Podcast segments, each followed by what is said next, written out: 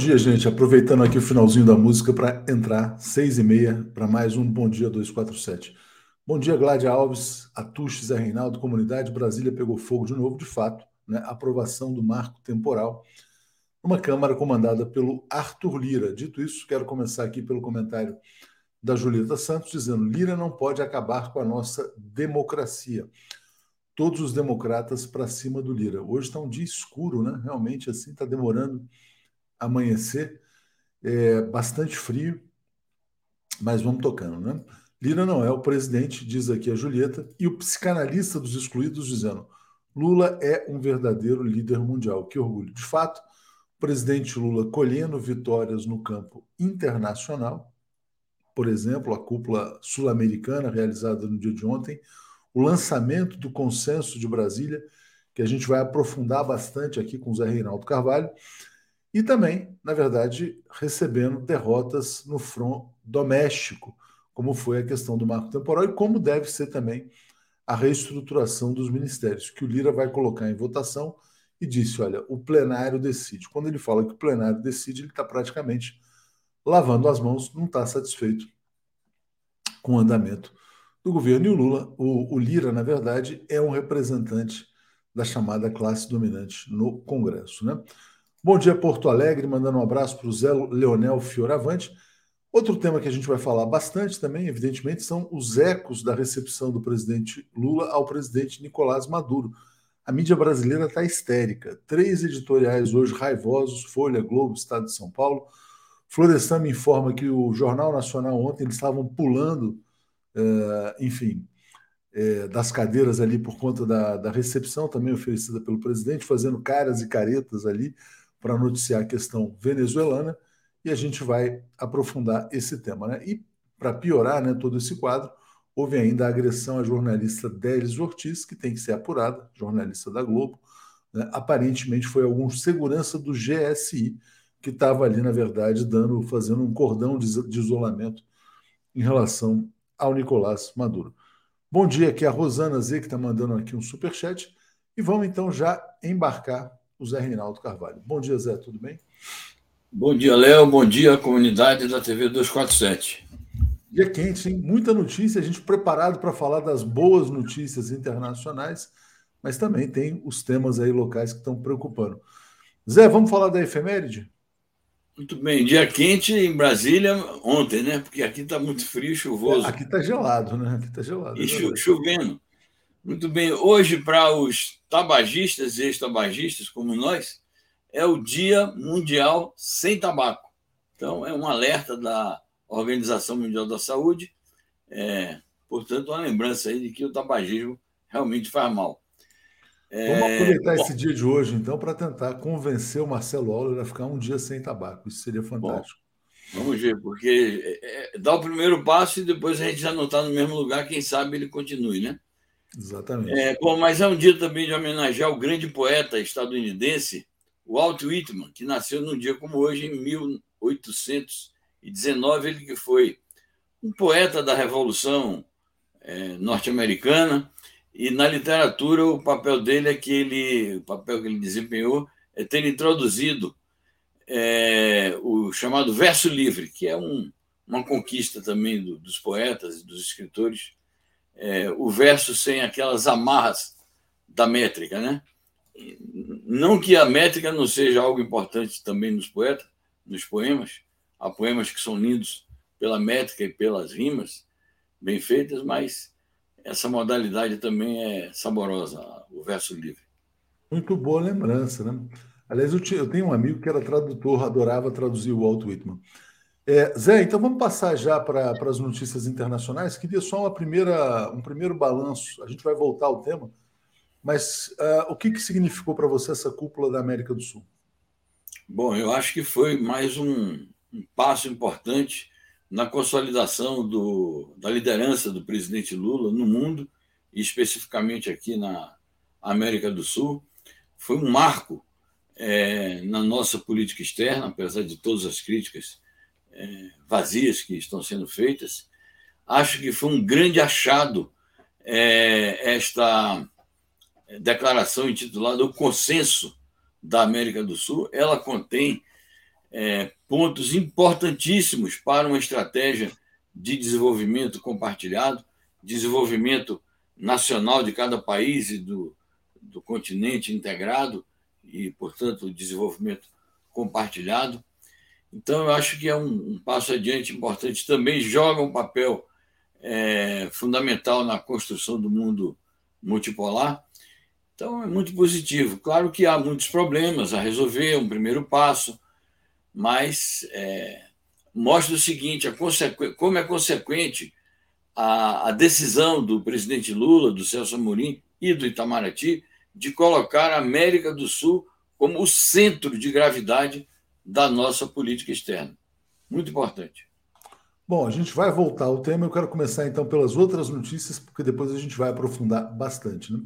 Então vamos falar aqui de mais um ataque dos Estados Unidos à China, Zé, que é esse aqui. Pentágono acusa a China de realizar manobra agressiva perto de avião militar dos Estados Unidos. Como é que estão as tensões aí? É, isso mostra o seguinte, é, o que essa notícia retrata.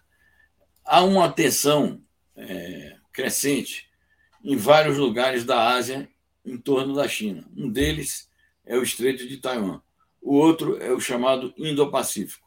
E há especificamente uma tensão que cresce cada vez mais na região chamada Mar do Sul da China, que é um mar disputado por vários países ali do Sudeste Asiático e que os Estados Unidos interferem, é, procurando insuflar é, diferentes países da região contra a China. O que agrava, porque a China já disse que está disposta a negociar com todos esses países. Existe uma, um tratado marco da ONU em torno da questão da, da Convenção é, do Mar, e, portanto, há bases para uma boa negociação. Mas o que é que agrava?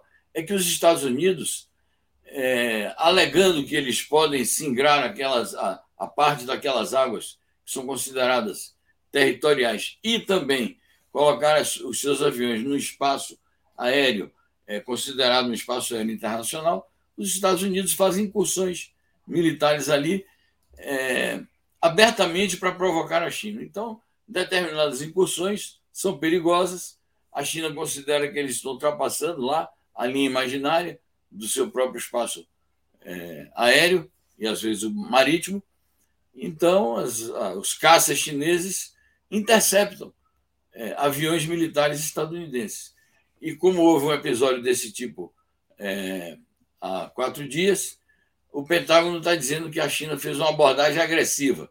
Bom, podem ocorrer, então, incidentes e esses incidentes é, degenerarem num conflito entre essas duas potências ali por conta de uma atividade espiã e ingerente dos Estados Unidos numa região onde ele não tem nada a ver com isso.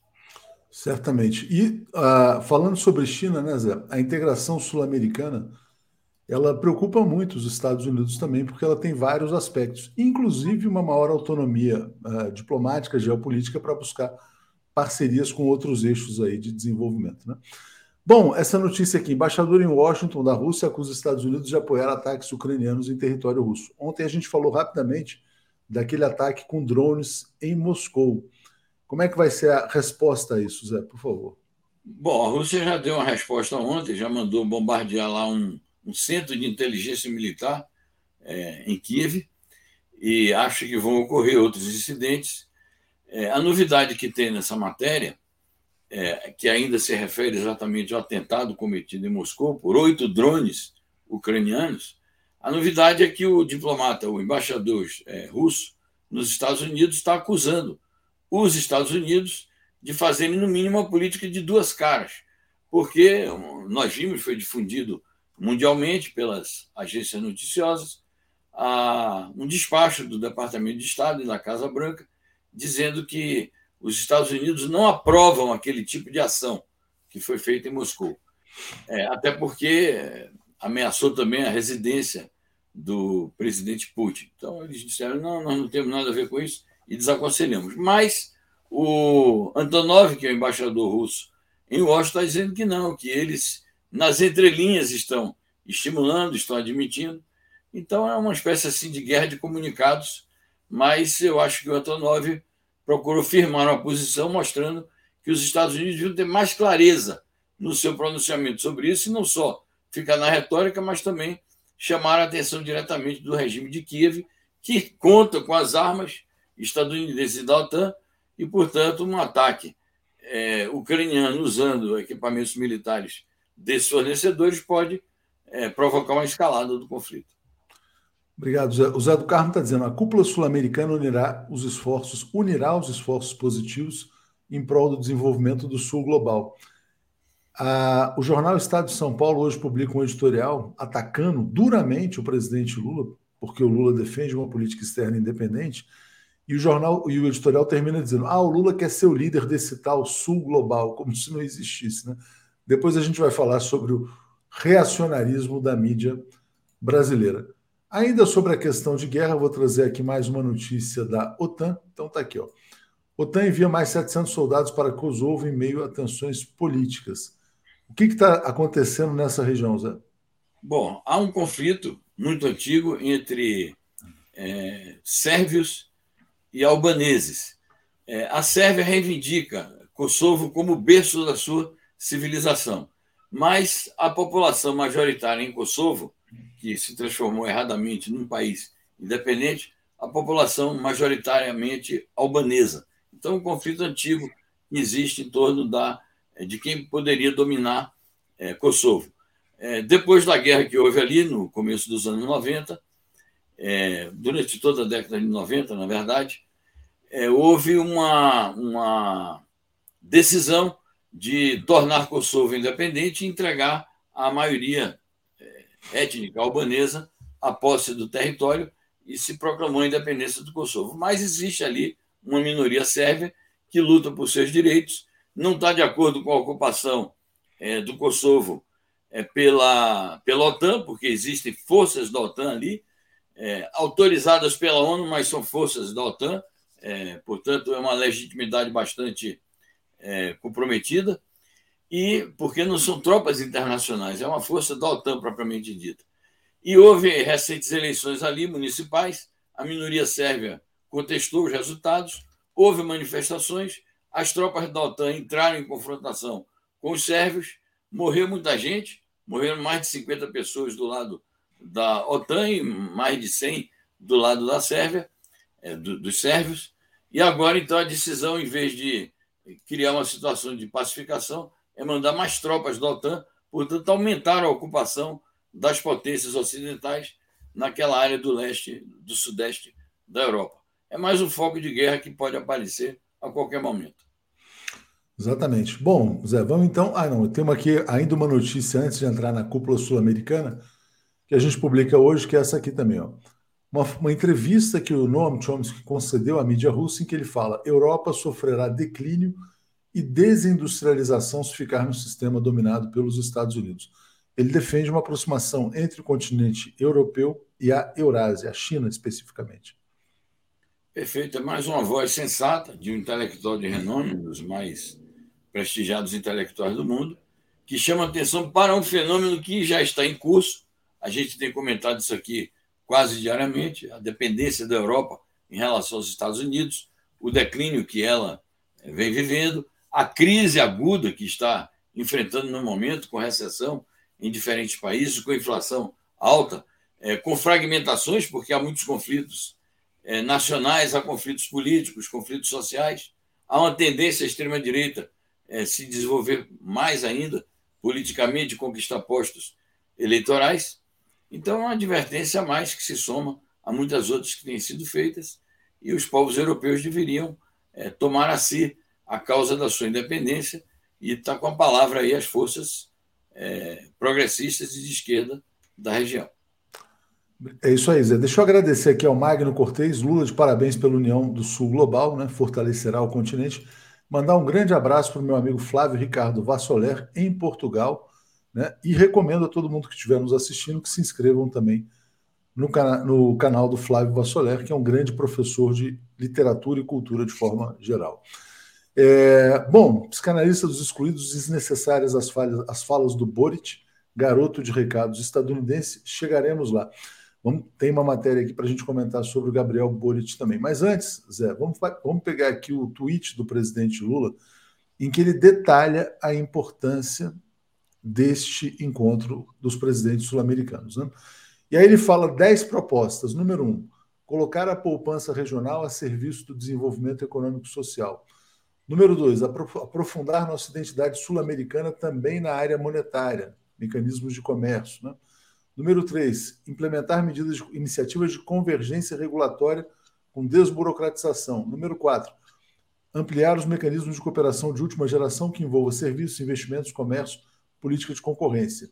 Cinco, atualizar a carteira de projetos do Conselho, do Conselho Sul-Americano de Infraestrutura e Planejamento, ou seja, integração da região. Né? Número 6, desenvolver uh, ações climáticas.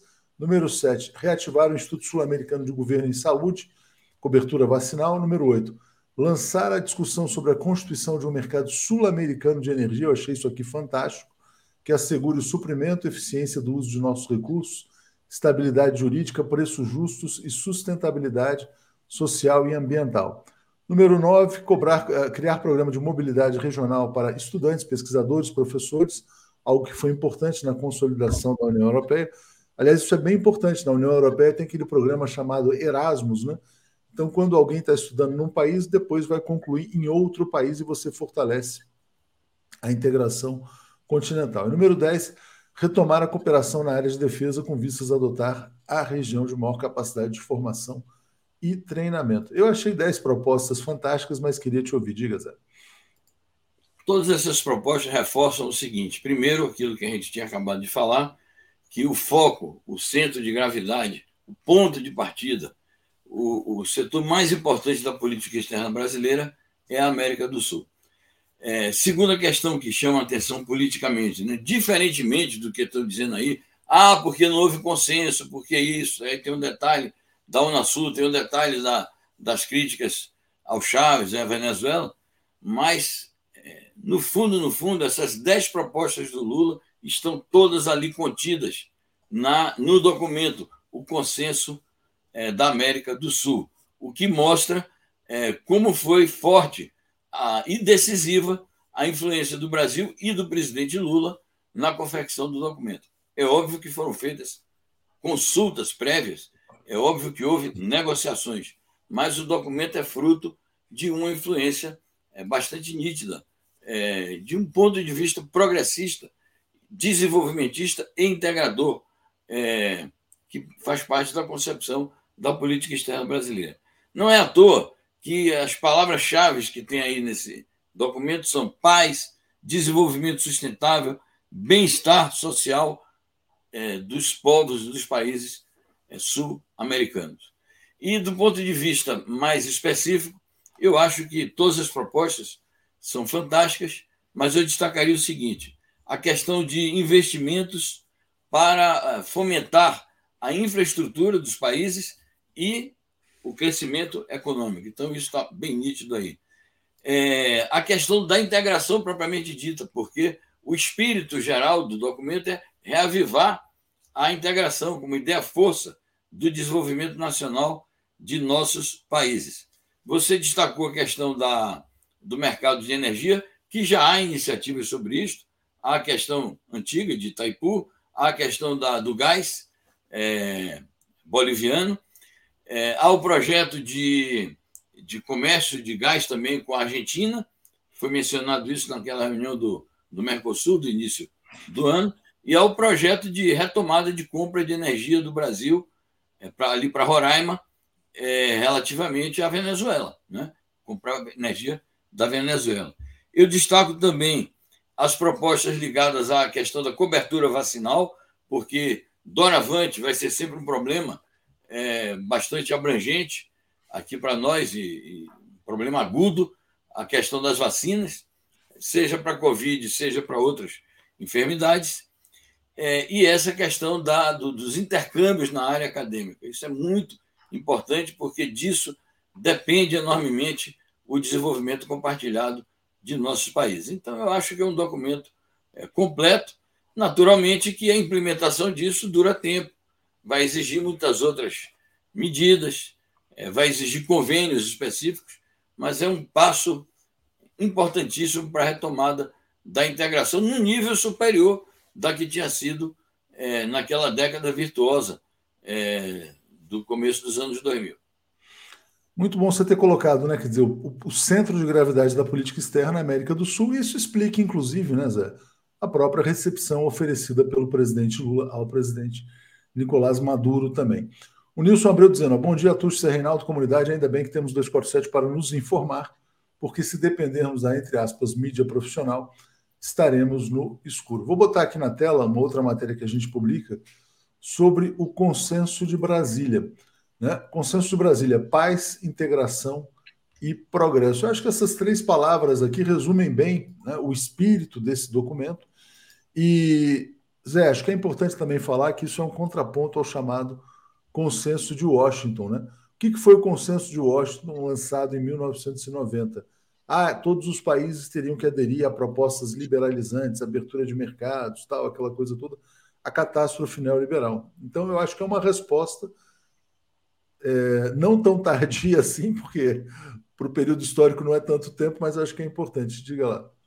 É, que já tinha havido é, outras respostas no momento que a própria Unasul foi fundada e quando foi também criada a CELAC, aquilo já foi uma resposta coletiva ao neoliberalismo do consenso de Washington e que tinha por corolário esse consenso de Washington a ALCA, que era um projeto de anexação das nossas economias a economia estadunidense. Infelizmente, os nossos povos foram capazes de derrotar esse é, projeto neocolonialista, mas estivemos a ponto de que ele fosse aprovado. Houve muitos anos aí de negociações, mas felizmente a ALCA foi rechaçada. Então, eu acho que, é, naturalmente, que é um percurso aí que foi é, vivido, uma experiência é, bastante valiosa, de duas décadas de é, lutas contra o neoliberalismo e de exercício do poder político por alguns governos progressistas, inclusive aqui no Brasil, os governos do Lula e da Dilma, mas os outros governos, do Evo Morales, do Chaves, do Tabaré, do Kirchner, é, do Rafael Correa, do Daniel Ortega, além do governo revolucionário de Cuba. Então, há um percurso feito é, Portanto, esses países amadureceram também e reuniram mais capacidades de enfrentar esses problemas. Claro que agora há uma diversidade maior, como se explicitou na polêmica que surgiu. A própria questão da, da Unasul não é completamente unificada, existem países que fazem restrições a retornar à Unasul. O Petro hoje anunciou que a Colômbia retorna à Unasul mas ao mesmo tempo ele propõe um outro nome para a Unasul, talvez para dar mais flexibilidade, não mais uma união de nações sul-americanas, mas como ele chama, uma associação, algo assim que tenha uma nuance mais é, de, de, flexibilidade propriamente, né? Uma cooperação. Mas são realidades novas. Hã? Uma cooperação. É, algo assim do tipo, né? em vez de uma união, para não, não, não parecer que está se tolhendo a, a liberdade de, de iniciativa de cada governo, é tema a ser estudado, a ser compartilhado pelas diplomacias. Não é à toa que o próprio documento eh, designa é, uma comissão de alto nível de é, chanceleres para ir acompanhando esses processos. Bom, vamos lá. Trazemos comentários aqui. O Marcelo Cardoso dizendo: Lula terá que desbravar o próprio Brasil. Ficamos seis anos sem governo, seis, seis anos de entreguismo e a população desaprendeu o que é soberania nacional interna. A Adilson fala consenso de Washington nunca mais. E Olaí Rafael, fora Estados Unidos, tomara que nossa geração consiga, diz ele aqui. Carlos Eduardo Lessa, bom dia, grandes políticos. Rosana nos apoiando, Julieta já tinha lido aqui o comentário também. Zé, prosseguindo então, vamos pegar agora o recado do presidente Lula, que essa é uma cúpula de presidentes, não de amigos, né? Porque as pessoas ficam muito incomodadas dizendo assim: ai, o presidente do Uruguai, o Lacalle Pou, criticou o presidente Lula, o Boric criticou. Na verdade, não tem que ser necessariamente amigos, mas existe um interesse maior, que é o da integração sul-americana. E aí eu já aproveito e já te peço para você falar sobre as duas críticas. A do Lacalle Pou não deveria surpreender a ninguém. É um presidente de direita, quase que de extrema direita, talvez. Agora, o Boric ele se apresenta como esquerda. Como é que você vê esses dois personagens, o Boric e o Lacalle Pou? Muito bem. Primeiro, a declaração do Lula, acho que é correta, ele colocou a coisa no patamar que deve ser colocado. É uma reunião de estadistas, de presidentes Ele chegou a dizer na coletiva de ontem: não é uma reunião do grupo de amigos do Lula. Ele fez muito bem, porque ao mesmo tempo que ele afirma o caráter, digamos, oficial do encontro, um encontro coletivo e oficial de presidentes, de estadistas, ele toma distância na, na maneira hábil e educada é, com que ele se referiu, ele toma distância de alguns que é, procuraram naturalmente defender suas próprias opiniões, que têm direito de fazê-lo. O próprio Lula disse: não, também, isso, isso aqui, cada um dá a sua opinião. É, eu também ontem tuitei dizendo isso, que é natural que um presidente de direita, como Lacalipou, é, faça restrições às boas relações de forças progressistas, como são os presidentes do Brasil e da Venezuela. Eu só acho que ele não foi educado, suficientemente educado, não é? Mas eu acho natural que faz parte da ideologia dele. É, Agora, ele tentou lacrar, né? Ele tentou dar uma de tipo, vou enquadrar o Lula em território brasileiro. Folgado, foi um folgado esse presidente uruguaio. Essa exatamente. é a realidade. É isso, espaçoso, né? Então ele faltou um pouco assim da com a, o protocolo, né, com a educação, é, com a politesse, como se diz, nas relações entre estadistas.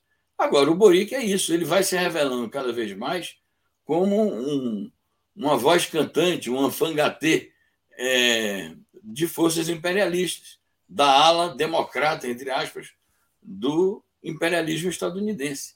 Porque é lamentável que ele tenha feito uma campanha eleitoral e, logo depois da posse, fazendo restrições explícitas, ofensas a Cuba, a Venezuela, a Nicarágua. Então, a quem interessa isso? Acho que também ele foi muito assodado ontem, muito falante, é, muito estridente com as críticas que fez. Ele devia moderar um pouco o tom, porque ele era um convidado, afinal de contas. Né? É, tá bom que era uma reunião de estadistas, mas não era um campo assim neutro. Era um, num determinado país, sob os auspícios de um determinado governo. Então, acho que ele foi agressivo também. Eu acho isso, que está bem. É, a esquerda tem divergências e existem várias concepções distintas na esquerda. Isso é histórico.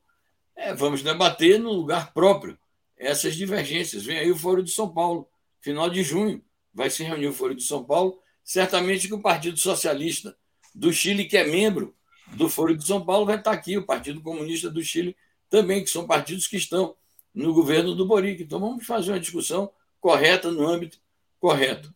Algo que o Partido Socialista daqui não fez, porque o Partido Socialista Brasileiro ele se retirou abruptamente, é, se auto-excluiu do Foro de São Paulo em 2019, alegando esses mesmos pretextos aí que o, o seu presidente ontem é, declarou na Folha de São Paulo, nós reproduzimos algumas declarações dele, né?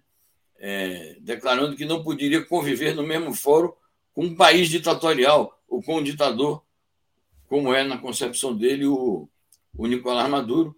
Um erro gravíssimo, um erro crasso desse dirigente político e que, de resto, mostra que o partido dele, é, de esquerda, tem muito pouco. Né? É um partido de centro e que aderiu ao governo Lula por suas conveniências próprias.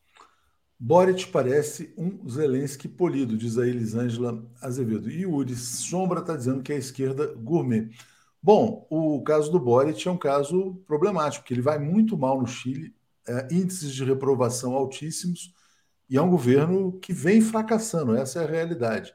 A Dilson está dizendo, Boric para mim é um cavalo de Troia na esquerda. E aí, Zé, como é que você avalia essa crítica feita pelos integrantes do governo Lula de que ele hoje é um refém da direita no Chile. É, isso se refere exatamente a, ao fato de ele próprio estar adotando essas posições que correspondem aos interesses da direita e, ao mesmo tempo, ele está sofrendo derrotas sucessivas para a extrema-direita. É, a citação que a gente pode fazer é, mais representativa dessas derrotas é o projeto constitucional e a última eleição que houve para a constituição da comissão redatora da nova Constituição é completamente manipulada, completamente controlada pelas forças da direita e da extrema-direita, aquelas mesmo que ele é, conseguiu derrotar na eleição presidencial, é, porque encarnou, numa, numa determinada circunstância, às expectativas progressistas e de mudança do povo chileno. Mas, como se vê, ele está defraudando e, como tal, ele acaba sendo um refém das forças direitistas do país. Ô, Zé, e só uma dúvida aqui, né? Quando o pessoal fala sobre o Boric, você acha que o Brasil também tem Borics aqui, ou candidatos a Boric? Como é que você vê é, esse tipo de posição na esquerda brasileira? A esquerda brasileira é vulnerável a esse tipo de. É, não diria infiltração, mas, na verdade, conquista por posições mais reacionárias? Não? Eu acho que o fenômeno da, da conciliação de classes da moderação em nome de uma convivência entre opostos, entre forças antagônicas que, do ponto de vista ideológico, não vão se combinar. É, essas tendências a se conciliar com as posições do império, é, determinadas alianças que são propostas e executadas, isso é um fenômeno mundial e, como tal, a, a esquerda brasileira não está imune a isso. Essa tendência também a a se tornar celebridades acima dos partidos políticos, celebridades que muitas vezes são fátuas, porque isso passa com muita rapidez, é como um fogo fato, né? acende e apaga logo em seguida. Então, essas tendências existem em todo mundo e acho que estão presentes aqui também. Não é o caso da gente figurar aqui, personalizar, mas existe sim. Maravilha. Bom, Zé, então deixa eu aqui tocar uma outra matéria aqui internacional, que foi a fala do Nicolás Maduro, tão atacado aqui no Brasil. Maduro destaca o surgimento de uma nova geopolítica mundial, que é a ascensão do chamado Sul Global, né? Mas diga, Zé. Importante que o Maduro exemplifica, é, para ilustrar a sua afirmação correta, ele exemplifica com o BRICS. Ele diz que o BRICS está na vanguarda da é, construção do mundo multipolar.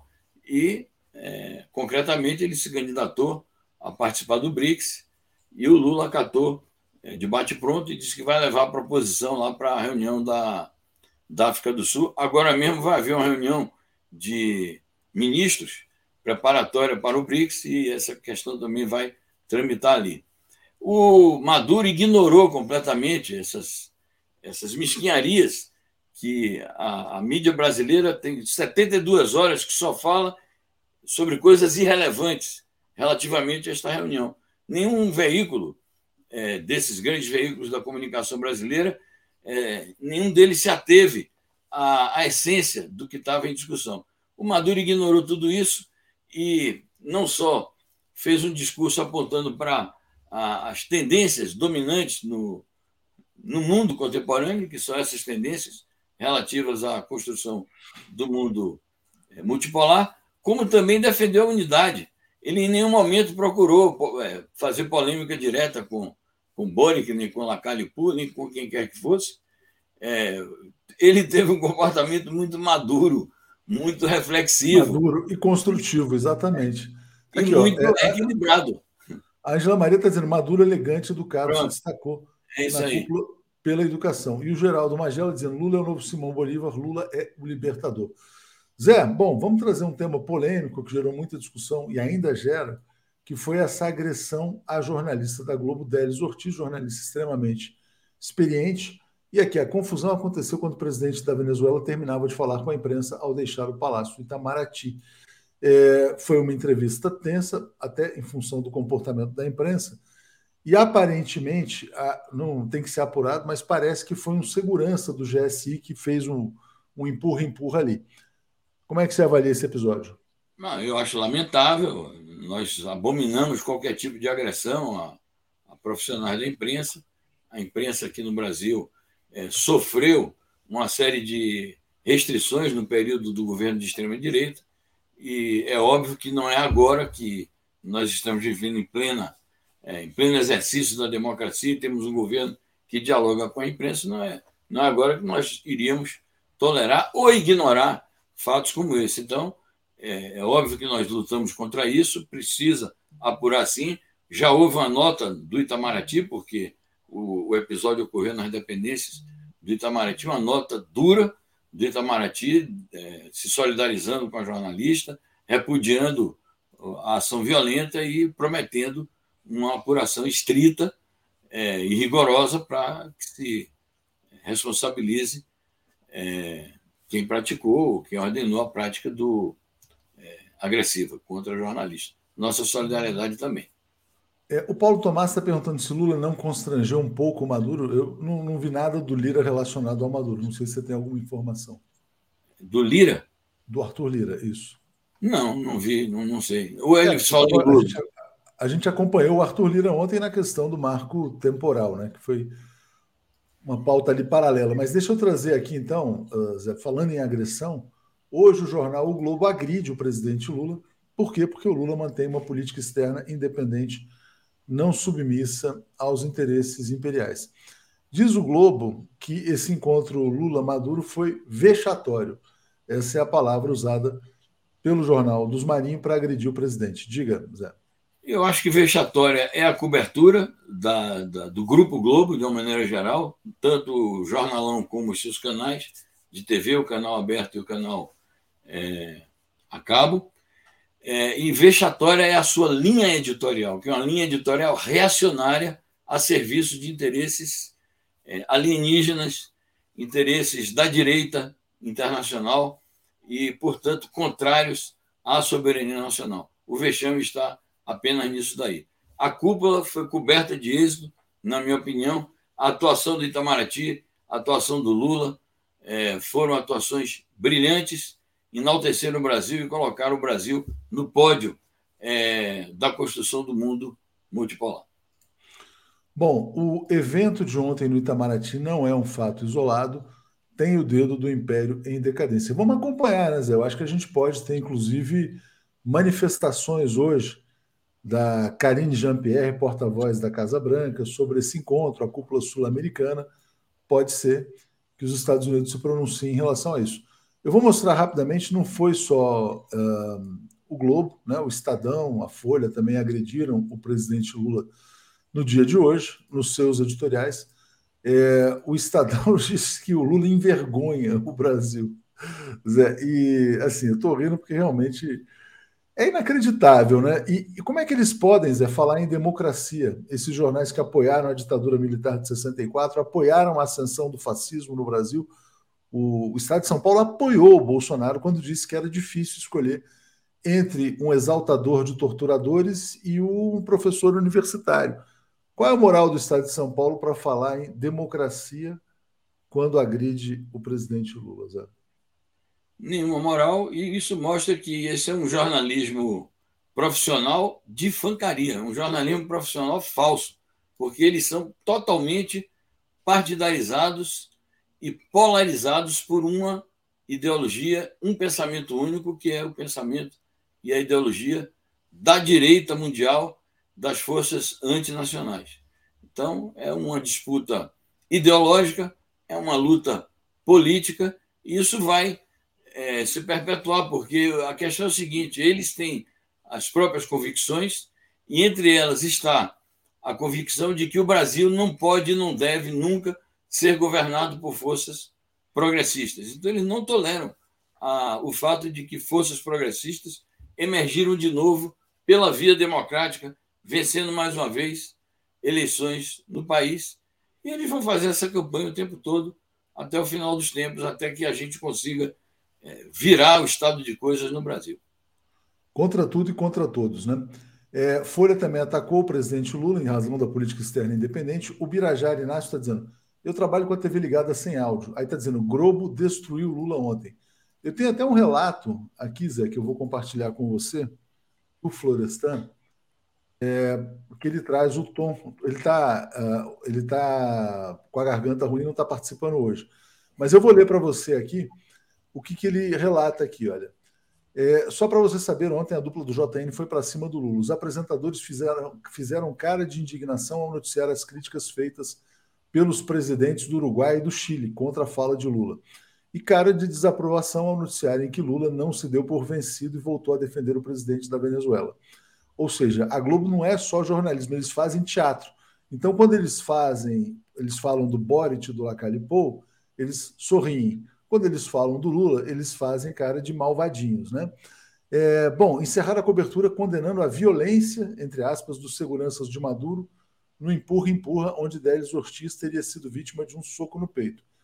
É, aí Renata Vasconcelos lamentou a falta de imagens da violência. Então não tem as imagens também, né? E cobrou com, ve com veemência explicações das autoridades. Enfim, a velha Globo que faz da notícia peça de dramaturgia entrou em cena. Um jornalismo patronal, parcial, canalha e cínico.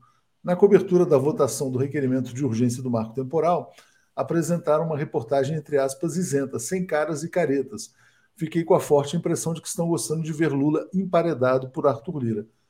Esse, então, é o relato do Florestan sobre a cobertura da Rede Globo, Zé. É isso. E pode acrescer a isso é, a cobertura da, do outro canal da Globo, a cabo, onde o Gerson Camarote e o Otávio Guedes se superaram. Também é, com caras e caretas? Sim, espumando, literalmente espumando. E, e, e, trabalhando com dados falsos. É. E, portanto, ecoando toda essa, essa campanha, né? Será que o jornalista da Globo é, Zé, tem que fazer aula de dramaturgia? Tem que ir lá no Projac tomar umas aulas de vez em quando? Porque não é fácil. Né?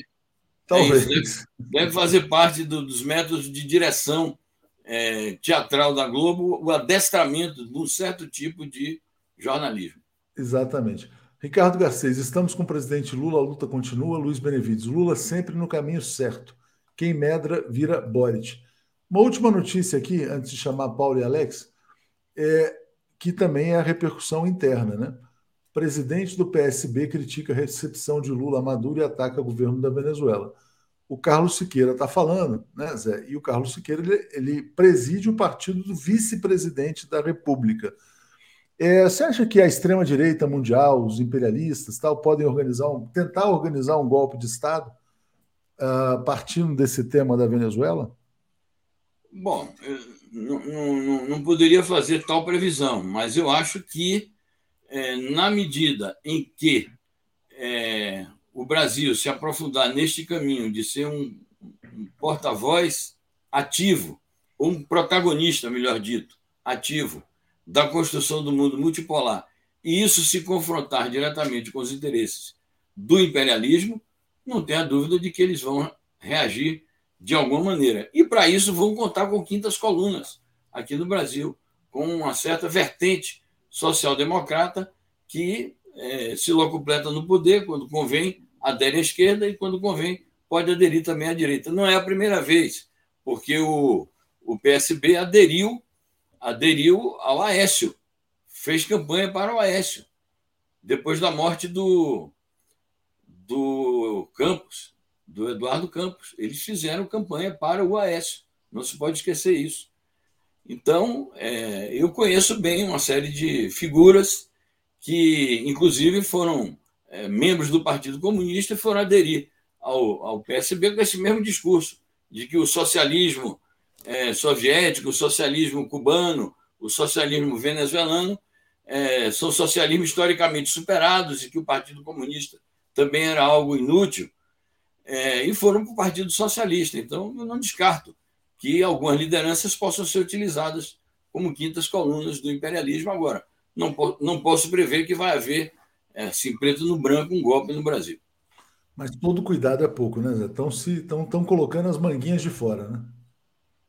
Sem dúvida, acho que sim. E é preciso sempre as forças progressistas se manterem unidas e atentas. Por isso que eu chamo de novo a atenção é, a gente ficar de olho no que será o Foro de São Paulo, que é sempre um grande acontecimento da esquerda, e este ano será no Brasil, no final do mês de junho, e o Brasil 247 vai dar total cobertura jornalística a esse grande evento da esquerda latino-americana. A Regina está dizendo ó, que vexatório foi o papel cobertura das mídias tradicionais. Também está dizendo, ó, uh, Lula no caminho certo, estamos juntos. Zé, só para fechar o, programa hoje às 10 horas com o Lejane, o destaque qual vai ser? O destaque é o, o papel desempenhado por esta cúpula sul-americana na construção do mundo multipolar. Nós vamos ligar os episódios aqui do nosso, da nossa região com os episódios mundiais. Obrigado, Zé. Valeu. Forte abraço. Obrigado, outro. Tchau, tchau. Valeu. Bom, então, dando sequência, chamo já aqui o Paulo Moreira Leite, o Alex Sonic, a gente continua com a ausência do Florestan. Bom dia, Paulo, tudo bem? Bom dia, tudo bem? Pelo segundo dia consecutivo, né, Alex? Paulo é. Alex Sonic, estou chamando aqui. É. Então, dia, não, entra, não entra vinheta, aí eu estou é, sem o estetoscópio. Ah, pois é, eu tô, eu tô, eu tô, eu tô. É tanta correria que às vezes eu esqueço das vinhetas. Tem, tem tanta vinheta até achar, a gente se atrapalha. A gente se atrapalha um pouco aqui. Bom, gente, vamos lá. Deixa eu continuar um pouco com o tema da Venezuela, porque teve a cúpula e muitas repercussões, né? É, bom, é, eu estava comentando com o Zé Reinaldo essa notícia do presidente do PSB, que critica o governo por ter recebido Nicolás Maduro. O Alex ontem falava né, que essa recepção traria desgastes para o governo, e de fato você tem ali setores se desgarrando. Né? Paulo, você acha perigosa essa posição do PSB? Olha, eu acho sintomática. PSB, vamos assim combinar eh, que é difícil lembrar quando ele fez, fez, fez jus ao nome socialista, né? que sinaliza um, um, um, uma, uma, conexão com ideias progressistas, com ideias realmente de defesa dos trabalhadores. Né? Há muito tempo o PSB é um partido cuja marca é o Partido Oportunista Brasileiro, porque assim, ele está atrás, onde ele tiver oportunidades, chances, ele, ele corre atrás. Há momentos em que ele tem posturas, ele apoia causas corretas, e há momentos em que ele fica procurando oportunidades. É evidente que, neste momento, o PSB está querendo achar uma vantagem. E dizer assim, aonde, aonde é mais vantagem? A maré se nós olharmos assim para o que está acontecendo no Brasil, para a visita do, ah, do, do Maduro, para a, a, a, a, relação de forças no Congresso, a maré hoje beneficia, ao menos assim, no curto prazo, no que está aí, aqueles que ficarem badalando a direita.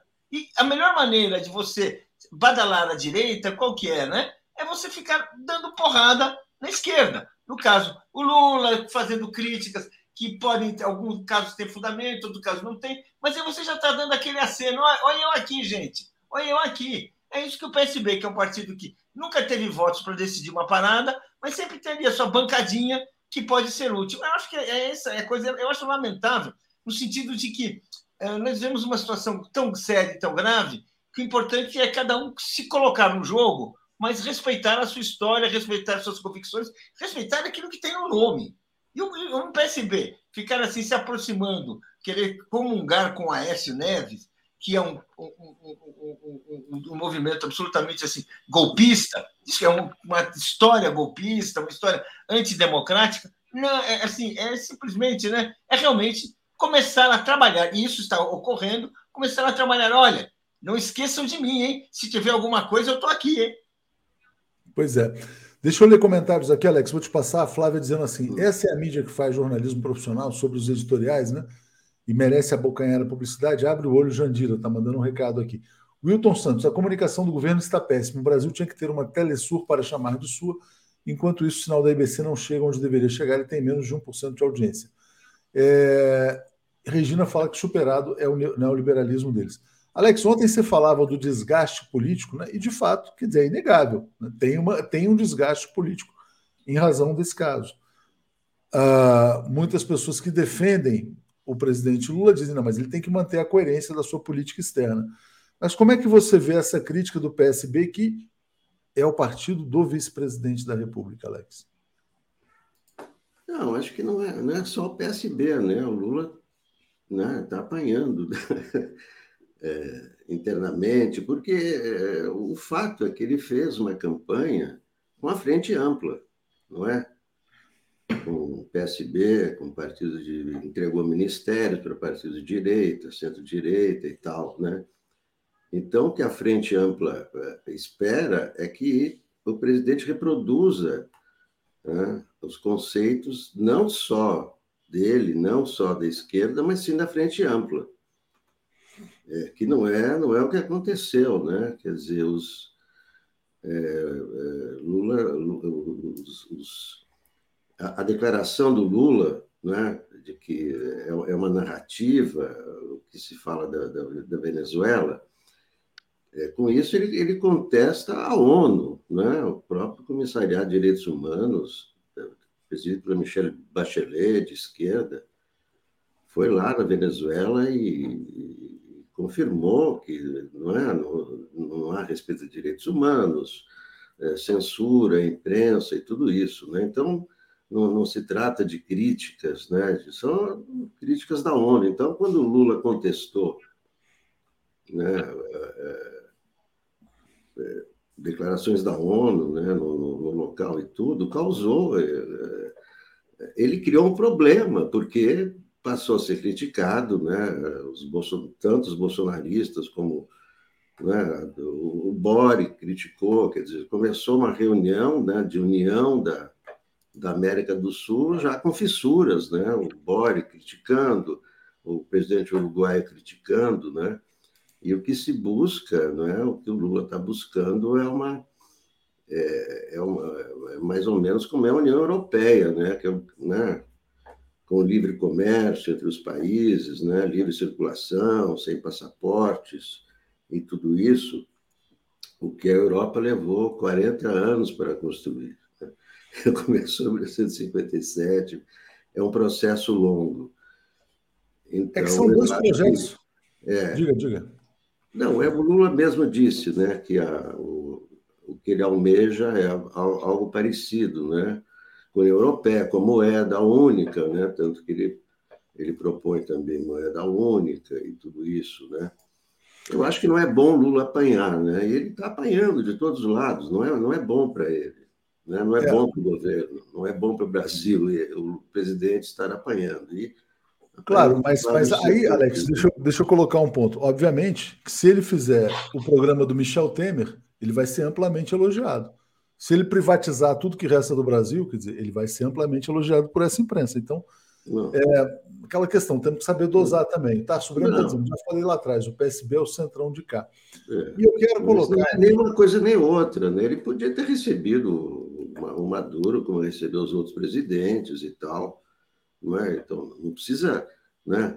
Mas eu acho que puxar para outro lado, não, se ele for, claro que ele nunca vai ser como Temer, né? Ele é um grande líder e tudo isso, e também comete erros, né? Todo grande líder também tem seus erros, né? É, mas, bom, deixa eu ler o comentário aqui do Leonel Brizola Neto. Ele está dizendo: ó, a esquerda que está dando chilique com a visita do presidente venezuelano é a mesma que criticava Brizola pelo CIEPS e por colocar elevador nas favelas cariocas. Né? Porque aquela coisa, se o Globo fizer o que a, se o Lula fizer o que a Globo quer, fica fácil. É, diga, uh, Paulo, como é que você vê essa questão do projeto do Lula, da coerência dele com o seu projeto, mesmo quando isso entra em confronto com a chamada frente ampla? Exatamente. O que é a, a, a expectativa de frente ampla, vamos chamar assim, né? porque frente ampla foi uma coisa um pouco mais consistente, mais organizada, e que mesmo assim não funcionou, né? que juntava uh, uh, adversários da ditadura nos anos 60, né? Carlos Lacerda e Juscelino, era uma outra coisa. Aqui nós temos um presidente eleito, que é o político mais popular da história, que tem uma trajetória de compromisso com os interesses do povo, que sua história é a história de um líder operário. Quer dizer, ele não é uh, um sujeito que está a passeio na, na sociedade brasileira. Ele tem um lado desde que ele nasceu. Foi retirante, passou a, a, a infância no lombo de um caminhão, fez, fez, fez história como líder metalúrgico e depois se tornou, líder do, se tornou um, líder, um líder do país inteiro.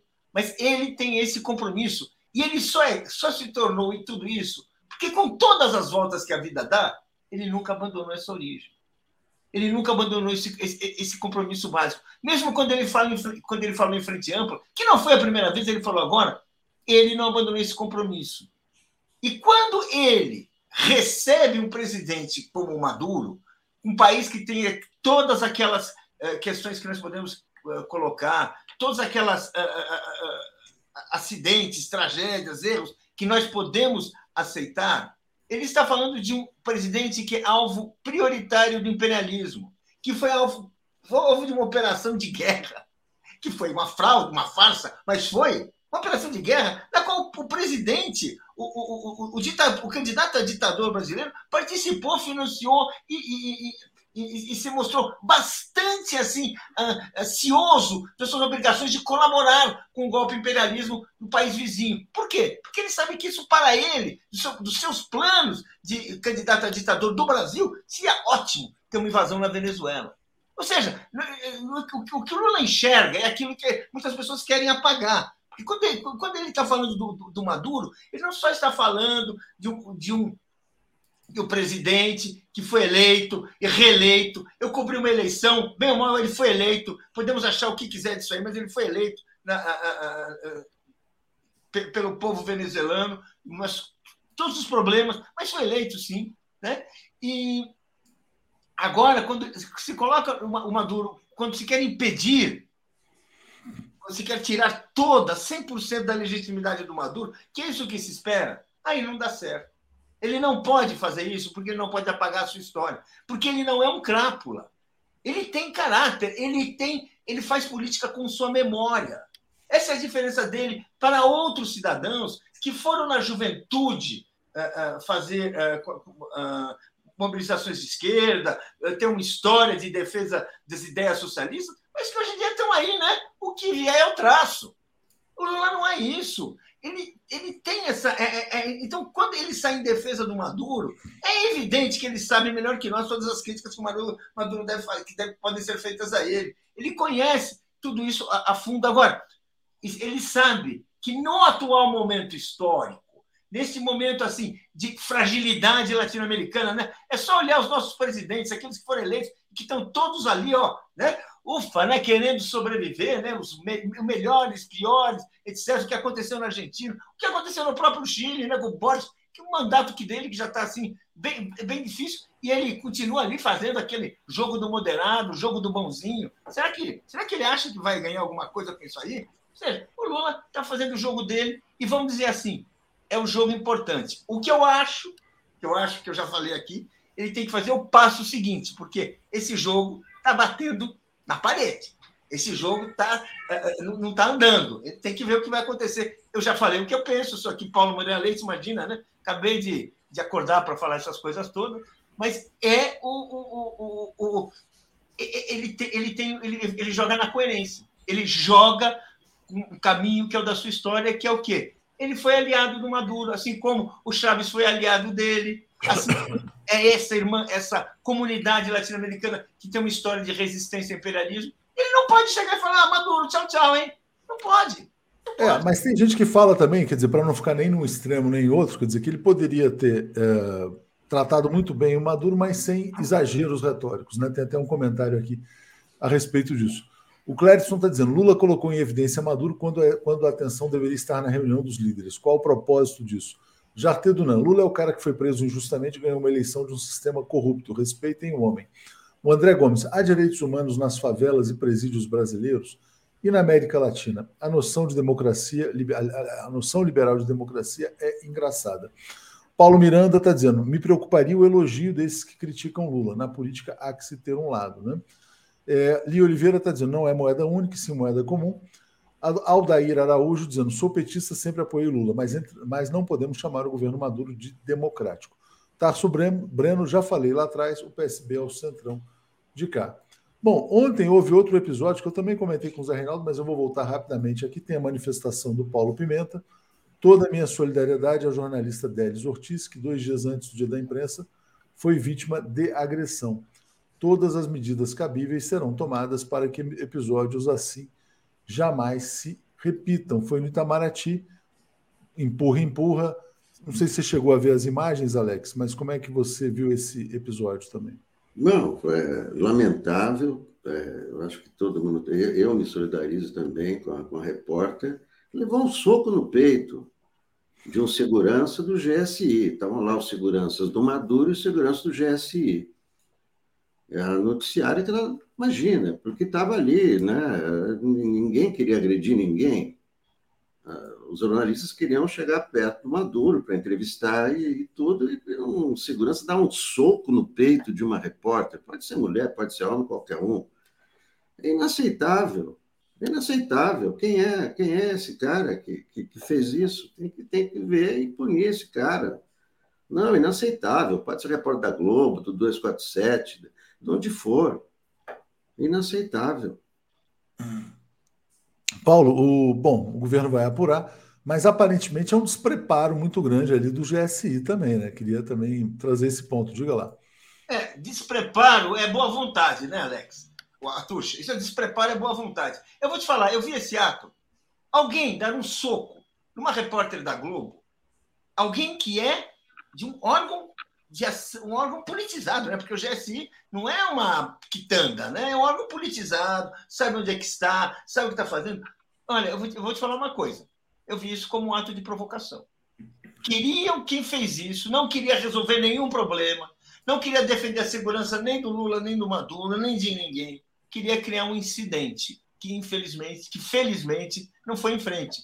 Porque, vamos dizer assim, você agredir uma repórter, uma senhora, que é uma repórter assim conhecida, é, né? Uma pessoa ali, vamos dizer assim, que tem, que tem seu lugar ali na Globo e tudo isso. Poxa, é simplesmente não, não é assim, um soco não é uma coisa involuntária, né? aconteceu por acaso, né? Voluntário é se você escorrega, né? Isso é um soco, desculpa, né? Então, é, eu, vi muita, eu, vi, eu vi muita gente também falando em possibilidade de que tenha sido uma coisa deliberada.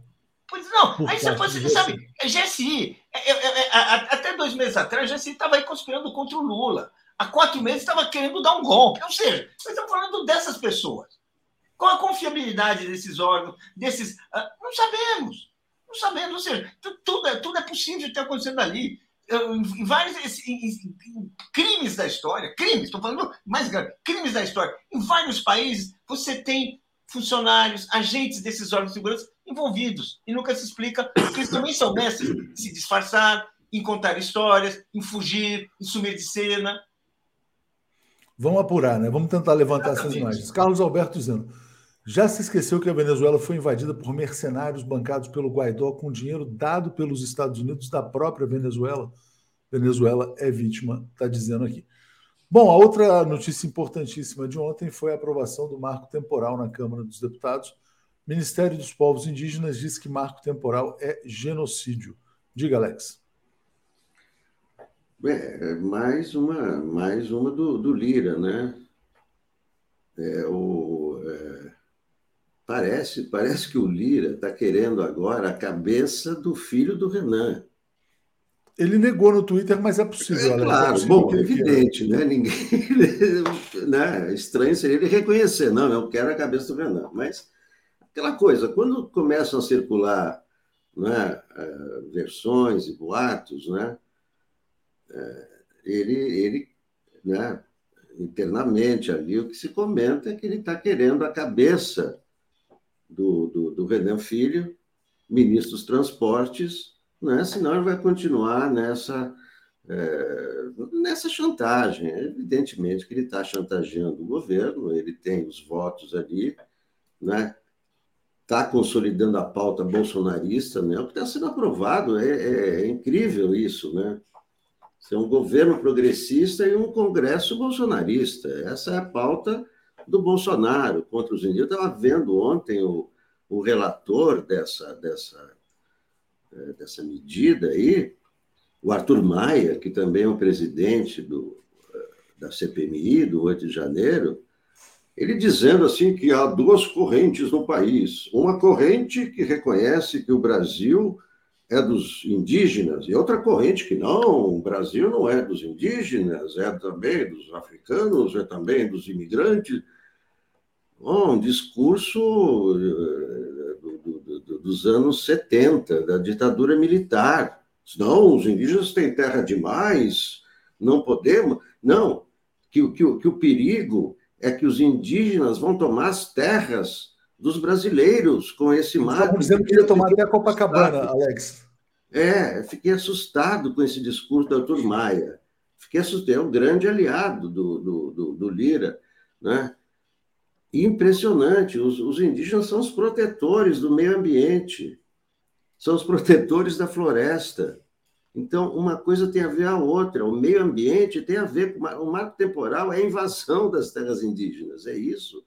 É a estrada, é, é, é, é o projeto militar dos anos 70, é a transamazônica. Agora, tem a votação no STF, não é? E o STF. É que essas coisas tenham que ser decididas pelo STF também. Não, né? mas não é, não. Aí é uma questão da Constituição. O que, que diz a Constituição? Não é que é mais uma coisa para decidir. O STF diz o que a, a, a Constituição afirma sobre isso. O que é que é. diz a Constituição sobre os indígenas? De quem é a terra? Então, aí é, cabe, é o papel do STF, é esse. O papel do é, STF bom. é dirimir as dúvidas constitucionais. A Gleice está na linha do que você falou, dizendo que o bolsonarismo faz um estrago na Câmara dos Deputados. E ela disse: Olha, vamos ver então se o Senado nos ajuda. E aí, Paulo, uh, ainda no tema da Câmara, o Arthur Lira deu uma declaração ontem à noite e ele falou o seguinte: olha, que não garante o resultado na votação da MP da reestruturação dos ministérios. Ele falou assim: olha, tem que ser votada, se vai ser aprovada, se não vai ser, se vai ser emendada é, com o plenário. Ele tirou o corpo fora, é, ajudou, de fato, o governo nessa questão do arcabouço fiscal, mas no resto ele está totalmente alinhado com o bolsonarismo. Diga, Paulo. Bem, uh, o Arthur Lira, a gente está uh, mostrando a que ele veio, né? Está mostrando o que ele faz, o, o, lugar dele uh, no Congresso. Ele não está trabalhando como aliado do governo Lula, não.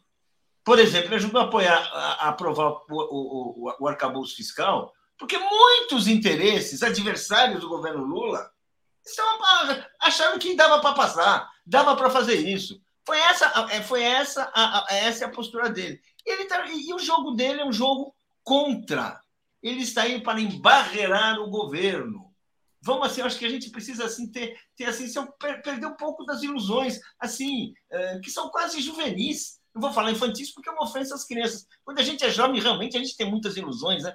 Crianças assim, ilusões que são realmente que a gente acha até que a gente acredita realmente nelas. Quer dizer, a ideia de um jogo, uma parceria, uma aliança, quase isso, com o, o Lira está ficando claro que é uma ideia utópica, uma ideia que não, que não, que não funciona, não é uma aliança, não, é, não tem ali, não passa por ali uma frente ampla, não, não tem nada a ver.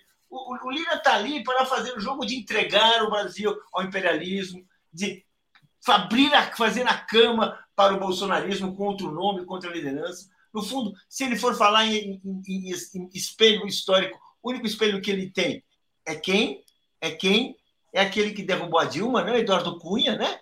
É esse o, o, jogo dele, não é outro, embora ele seja muito mais hábil, embora ele seja uh, uh, muito mais jeitoso, né? Como, como Eduardo Cunha era no começo, né? Também era jeitoso, né? Não sei se vocês lembram, acho que era, era bem mais jeitoso do que se mostrou no final, quando ele reganhou os dentes. Ou seja, nós estamos assistindo o quê? A um processo de quem vai tentar aquilo que nós sabemos, que é a tentativa de emparedar um governo progressista.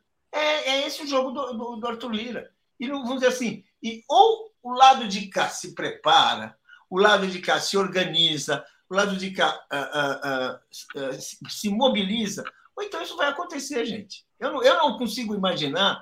Assim, nós, nós tivemos é uma chance da história, uma eleição que nós ganhamos para presidente, mas a eleição parlamentar foi isso que foi. Esse resultado que deu. Ou seja, através do parlamento você põe um cadeado no governo, você acorrenta o governo. Como é que saímos dessa? Essa, essa, essa é a pergunta. e está cada vez mais claro isso. Para mim, está assim: uh, uh, uh, o Senado, olha, pode ser que no Senado né, seja, não seja assim. Então, o Supremo, o Supremo pode, eu acho que o Supremo pode embarrear uma decisão errada, como essa. Agora, o Supremo enfrentar assim, olha, é, é, não é, eu não vejo como uma coisa. O Supremo vai resolver, vai enfrentar, vai enfrentar a, a Câmara. Não, não, não, sei. Eu acho que ele, é uma, pra, na minha cabeça, é um jogo do Supremo também, é um jogo que a gente lembra, né? É um jogo que demora, né? Mas, mas é, olha, é, é, não se trata de confronto com a Câmara. O que está rolando no STF é outra coisa. Eles não vão contestar essa decisão. Ali está rolando uma ação a respeito de eh, terras indígenas, mas eh, não é que eles vão contestar essa decisão, então não é um confronto direto. Né? Não, Já estava programado isso para o, para o Dia 7. Vou responder né, Alex. Não devia fazer isso. Eu jurei para, por todos os santos que eu não ia responder ao Alex. Não, não, não, Exatamente. Eu, deixa eu comentar, Alex. É claro que eles não vão confrontar, mas será uma decisão que vai, que de um lado ou outro, estão esperando uma decisão que vai ter impacto político enorme. Enorme. Que pode parar o jogo, pode voltar o jogo. Vai ter, uh, uh, isso, isso vai ser o elemento de fundo do debate no Supremo a partir de agora.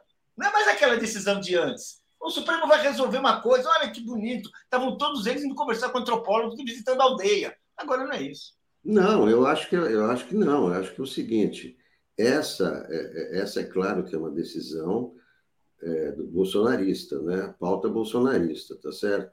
O STF tem votado contra todas as pautas bolsonaristas. É, vamos ver se agora ele vota. É, eu, eu acho só que tem um elemento, quer dizer, acho que foi o Alex que falou essa fala do Arthur Maia, né? Dizendo que existem duas correntes no Brasil, uma corrente que acha isso, uma corrente que acha aquilo. Eu acho que todas essas coisas estão acontecendo em função, na minha modesta opinião aqui, da Lava Jato. Porque a Lava Jato, na verdade, ela destruiu o projeto de desenvolvimento brasileiro, fez com que o Brasil retrocedesse 50 anos e hoje o capital não acha mais fronteiras de expansão. Né?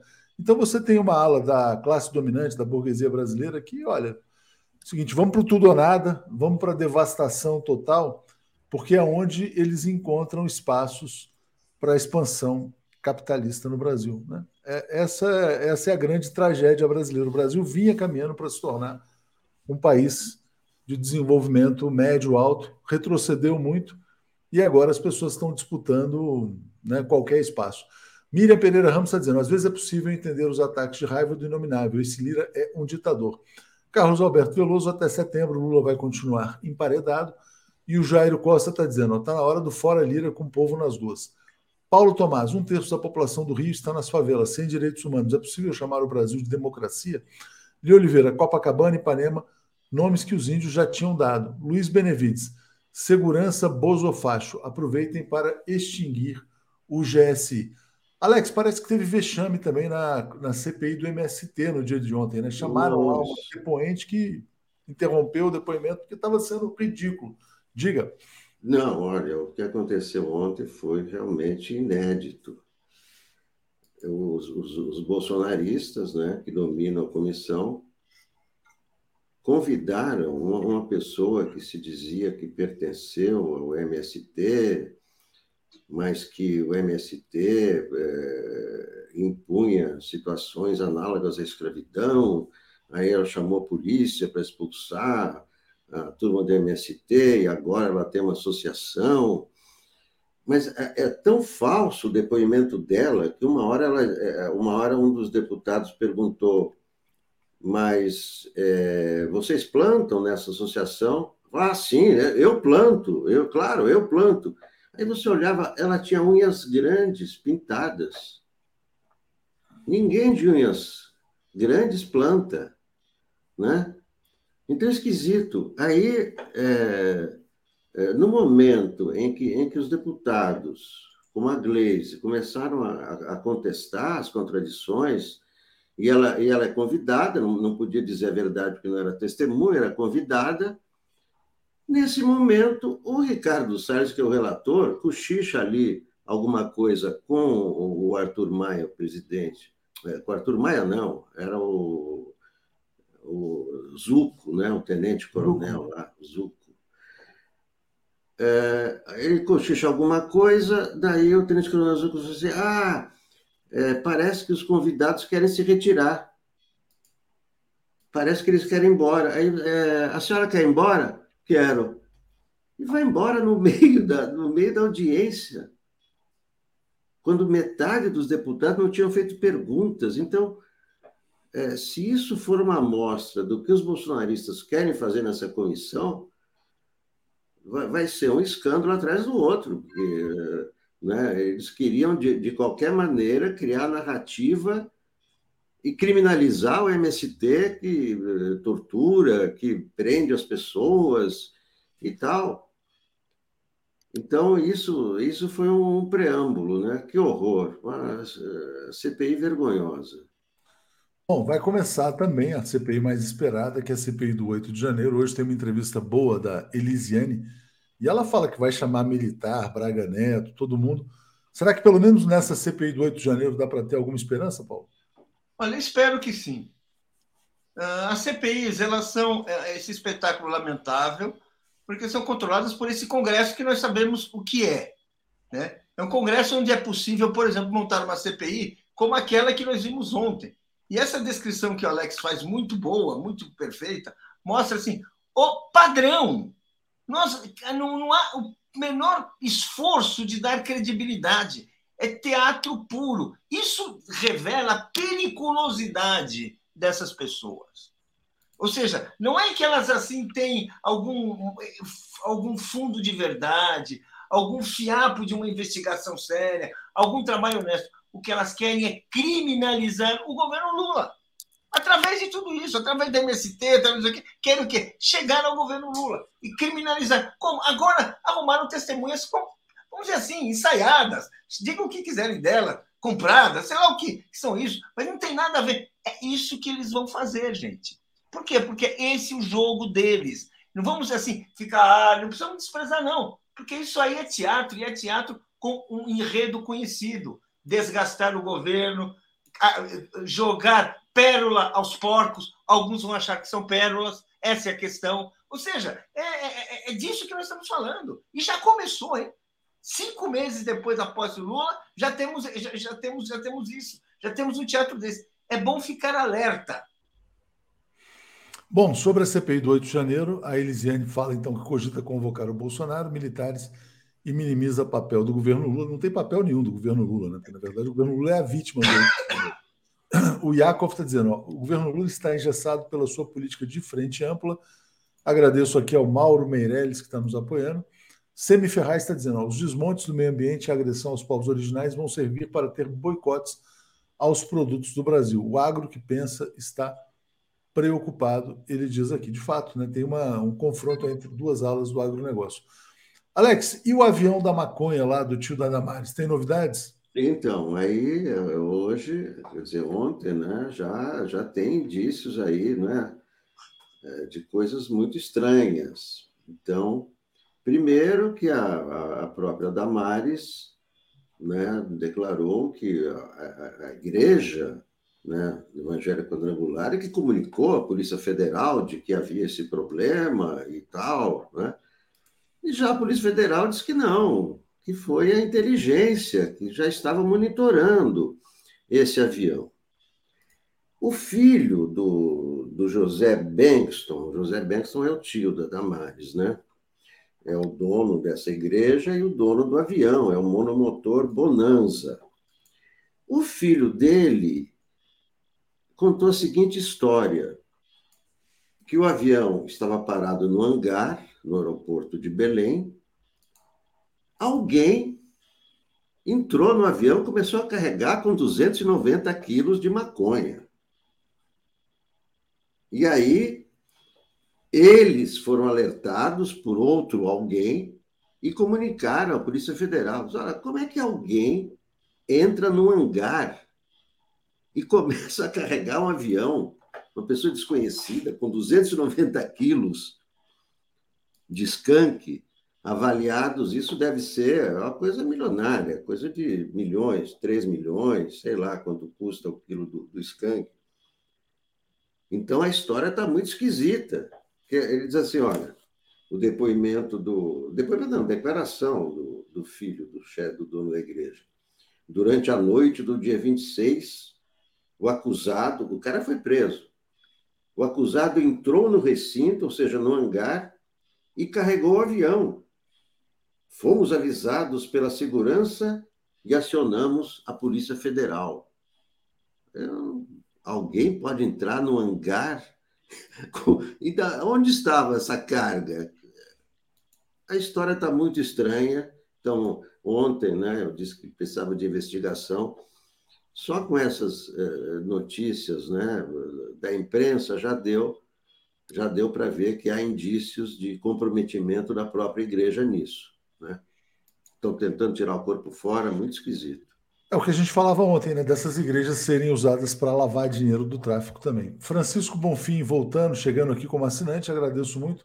E agora aqui, Paulo, eu vou pular para um tema da economia, porque eu sei que você tem preocupações com o tal do arcabouço fiscal. Essa entrevista aqui chamou minha atenção. É do secretário do Tesouro Nacional, ou seja, da própria equipe do Ministério da Fazenda. O nome dele é Bruno Seron. E ele fala: o novo texto da regra fiscal trouxe um transtorno para 2024. Se a redação for mantida no Senado, o orçamento poderá ter um corte de 60. Aliás, é Rogério Seron, falei Bruno. 60 bilhões de reais. É, por quê? Diz ele, porque a arrecadação não está crescendo como se imaginava, né? e tem uma, um teto fixado. Pelo, é uma fórmula muito complicada, que tem a inflação do ano corrente também, enfim. Mas se o governo tiver que cortar 60 bilhões no ano que vem, vamos estar diante de um problema. Diga lá, Paulo. Exatamente. Exatamente. Essa, esse alerta.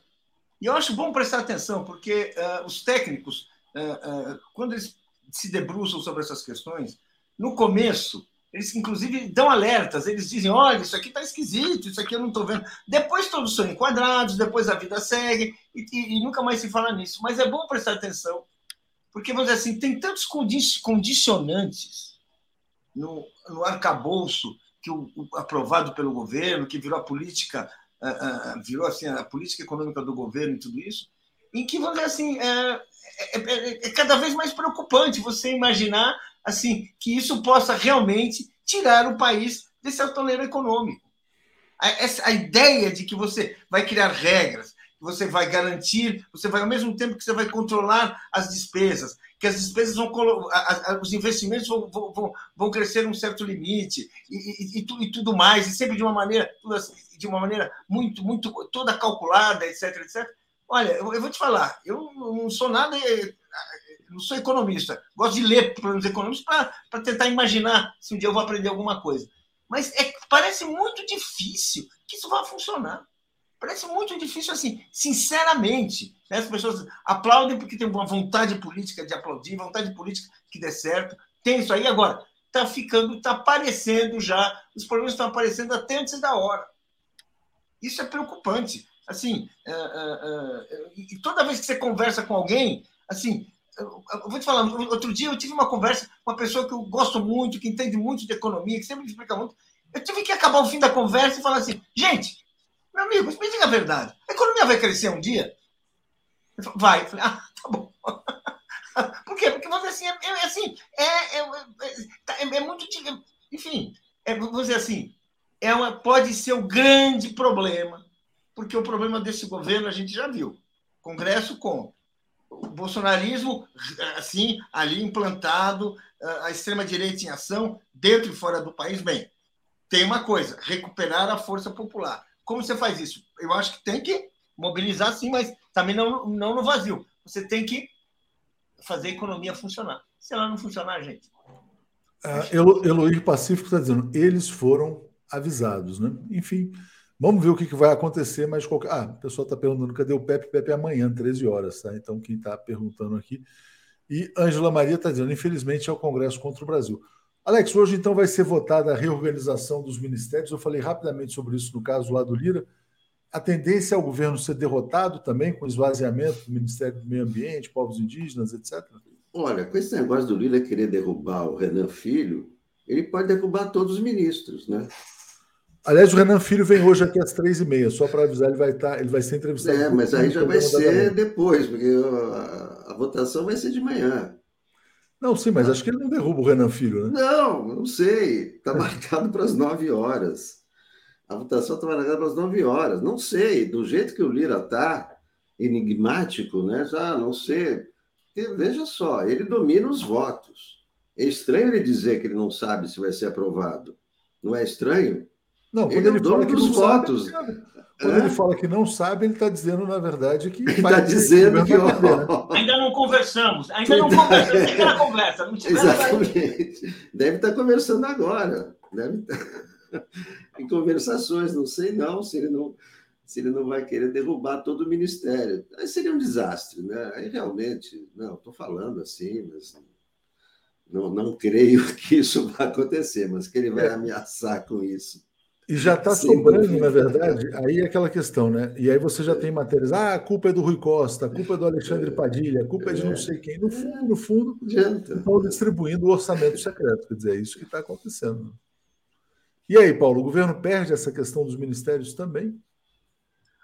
Olha, eu não quero. Não, eu, eu, eu, não consigo nem prever, porque é, é, é tão desfavorável a relação de forças nas instituições, vamos falar assim e que nós sabemos, é, é assim, para cada lado que você olhar, se você ficar olhando para parlamento, vamos falar assim, que é onde tem o segundo foco de poder no, na, no país, e hoje está ali concentrando, que saiu muito forte por várias razões, bem, você, você não tem jeito.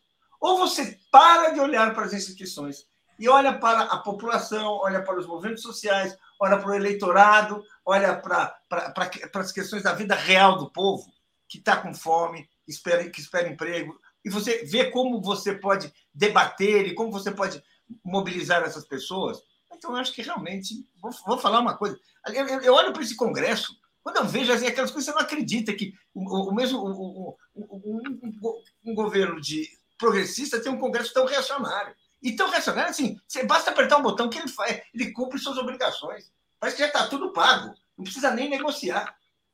Não, ontem, na votação do Bolsa Família, apareceu o Deltan.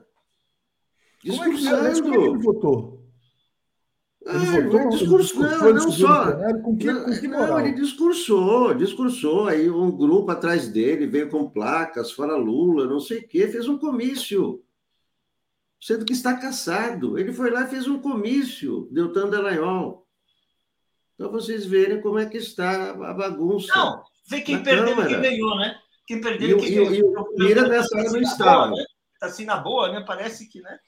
E o Lira, é, o Lira não mesa. O recurso dele, mas acho que esse cara não vai ser socorrido, não. Inclusive, tem matérias é, hoje na imprensa de que o Deltan foi abandonado, abandonado pelo, pelo Bolsonaro, pelo MBL. Ninguém vai à manifestação do Deltan, mas ele já devia estar fora da Câmara, concordo. Né? Bom, deixa eu trazer aqui o comentário Francisco Bonfim. O governo Lula está sendo chantageado fora Lira.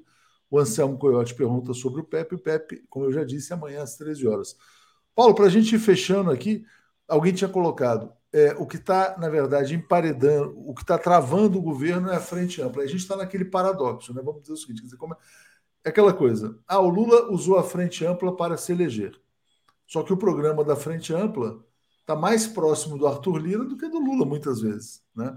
Em alguns casos. Você vê que tem muita gente quieta ali e tal, nos outros partidos, que não está reclamando em relação a essa questão de marco temporal e tudo isso. Então tem uma situação, e aí o que, que acontece? A imprensa bate no Lula. Ah, não, mas veja bem, foi com o apoio da base, a base não se, não se esforçou. É, por quê? Porque boa parte da base ela vem desses partidos que hoje estão mais sintonizados com a direita brasileira. O Beto Silva está dizendo: quem elegeu esse Congresso, quem embala esse bebê. Como é que se sai desse paradoxo, né? De você ter uma frente ampla que, tá, que puxa para a direita e que contradiz o programa do presidente Lula. Olha, uh, eu já tenho dito e não quero ser monótono, mas eu acho que eu não vejo outra solução. O Lula precisa conversar com o povo, ele precisa se reaproximar do povo. Ele é uma liderança que traz uma esperança para o país, muito importante. Ele sabe o que tem que ser feito. Agora, não adianta ele. Esse projeto do, do arcabouço, que já chamam de calabouço, né? Vocês que muita já falam que é o calabouço, é é o calabouço para o governo Lula. É para o Lula esse calabouço. Porque realmente, vamos dizer assim, eu não estou vendo, mas ninguém está vendo, não sou eu que está assim, porque se houvesse esperança, as pessoas estariam animadas, elas não estão.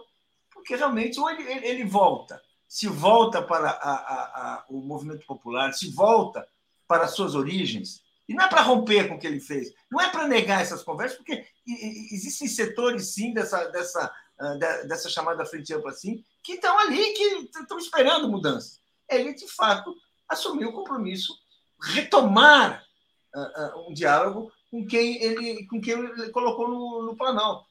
E acho que é isso que ele precisa fazer. Eu acho que é, é, essa iniciativa dessa cúpula sul-americana é importante, o papel dele é importante. Agora tem que voltar para o Brasil, tem que voltar para os brasileiros, porque é eles que estão aí e estão vendo um espetáculo que é assim de traição, de que o próprio Lula está sendo vendido, está sendo uh, uh, uh, entregue as, as hienas, como se dizia. Exatamente. Bom, Luiz Oliveira está dizendo, já previa isso quando o PL fez 99 deputados, 15 senadores. E, Alex, só para fechar aqui, um último evento importante que vai acontecer hoje, inclusive destacado pela coluna do Hélio Gaspari, o STF vai definir a dosimetria da pena do Fernando Collor. Hoje, condenado ele já está, né? E aí vamos saber se são 10, 20, 30, 40 anos de cadeia. Você acha que isso sai hoje e vai ser um marco importante também? É, pois é, né? encerra-se o ciclo. É, Collor, Né? Collor é, abusou, né? Abusou demais. Né? Já tinha abusado em, em 92, ficou fora, não aprendeu a lição e foi, foi abusar de novo, foi se lambuzar, né? O que eu achei esquisito nessa história foi o voto de Gilmar Mendes absolvendo o Collor, com tantas evidências. Né? Como é Primeiro é presidente pós-redemocratização. Como é que o cara compra uma coleção de carros de luxo? Para quê, né? É uma... Tinha tantas provas evidentes da grana que ele roubou. E o Gilmar Mendes, né? E tal, não, está absolvido. Concordo Fora com o Cássio Dubes, achei muito esquisito. Fora isso, para quê, né? Obrigado, gente. Obrigado, Alex. Obrigado, Paulo. Vamos chamar aqui a Daphne e o Mário. Abraço. É, obrigado. Valeu. Então, agradecendo aqui também a Roseli Gonçalves, dizendo: Lira, chantagista mau caráter, sempre achei um equívoco apoiá-lo para seguir na presidência da Câmara. Dava para ver no que ia dar Lula asfixiado. Bom dia, Daphne, tudo bem com você? Bom dia, Léo. Bom dia, comunidade 247, tudo bem? Tranquilo, já embarcando aqui o nosso primeiro convidado, Mário Vitor Santos. Bom dia, Mário, tudo bem? Bom dia, Léo. Bom dia, Daphne. Pessoal, tudo bem? Tudo tranquilo. A sua, a sua conexão está um pouquinho oscilante, a sua imagem está um pouco é, com, com, baixa definição, mas acho que vai dar tudo bem, vai, tá tudo, vai dar tudo certo aqui durante o programa. Trazendo aqui também o comentário do Ronaldo, dizendo: torcidas pedem vetos nos parágrafos 5 e 6 do artigo 77 da Lei Geral do Esporte. Favor colocar nos debates 247. Vamos falar, vamos falar com o Nego Tom, que é quem acompanha Isso. mais de perto esse assunto. Bom dia para vocês, sigo aqui na escuta. Valeu, gente. Abraço. Valeu, Léo. Vamos lá, Mário Vitor. Vamos é, lá, queria... Daphne. Vamos lá. Você está me ouvindo? Está me vendo? Tô, tô te vendo perfeitamente, te ouvindo também perfeitamente. Vamos torcer para dar tudo certo. Mário Vitor, você é, publicou um artigo aqui no 247 falando da visita do Maduro, né? E é, falando também da reação da mídia corporativa brasileira, né? Impressionante a cobertura, Mário Vitor. Passo para você. Bom, é, por onde começar, não é, Daphne? Então, o, a visita do Maduro, é, logo, logo de cara, na segunda-feira, o presidente Lula deu uma entrevista e fez um pronunciamento antes da entrevista dizendo que o, o, o, se existe uma narrativa sobre a, a, a Venezuela, era necessário que o Maduro é, e, e, as forças em torno dele construíssem uma outra narrativa, não é? E a narrativa de defesa da democracia, a narrativa de, do que de fato acontece lá. Veja bem, o Lula, é, logo de cara, chamou para disputar uh, a mídia brasileira, a mídia internacional, a respeito dos relatos que são feitos sobre o que acontece no, no, na Venezuela, no nosso país vizinho. Ele não aliviou, ele já foi logo para cima. Tem que disputar a narrativa. Quando fala narrativa, tem que disputar com a mídia corporativa tradicional, a, a, a, os fatos, as informações e as opiniões que criam essa, essa ideia é, disseminada é, de que, de que a, a, Venezuela é uma ditadura, ou de que ela é, afronta os direitos humanos, ou de que ela sacrifica seu povo. É, então, e, e, e, também o Lula chamou para disputar é, quem é, na verdade, que está por trás dessa, dessa, dessa narrativa. A palavra narrativa não desceu, não desceu na mídia brasileira. Ela não gostou desse negócio de dizer que não existe só uma versão, que existe uma outra versão que justifica é, tudo que aconteceu na Venezuela. A mídia brasileira, ela simplesmente cerrou fileiras, a mídia corporativa brasileira e mesmo uma parte da mídia de esquerda, vamos combinar, também uma parte da mídia de esquerda se dobrou a esse tipo de discurso é, contra o governo Lula, por conta de ele dizer que, que a Venezuela pode ter uma outra, uma outra descrição daquilo que aconteceu no, país e daquilo que acontece no país. Uh, ao dizer isso também, a, a, a, o Lula falou: vocês estão mal informados e vocês estão com, as, com opiniões tortas, distorcidas a respeito do que acontece naquele país. É, e, e, bom, o meu artigo diz mais, diz, vai além disso, mas o fato é que é, é essa questão, né? O Lula, o Lula, é, Daphne, ele vai mais longe, né? Você já reparou? Ele vai mais fundo, ele não tem medo, ele não, ele não se detém, ele desbrava novas áreas que são tabus, que são que não podem ser questionadas espécies de vacas sagradas que ele simplesmente desmonta, desconstrói diante, diante da mídia nacional. Ele não faz o papel de bom moço que esperam dele.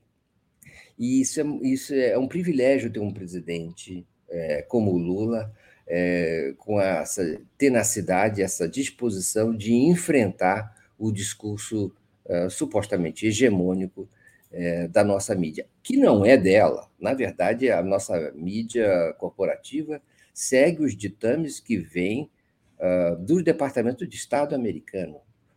Ela promove ou combate tudo que, o, que os Estados Unidos e o Departamento de Estado autorizam é, fazer ou promover ou desconstruir.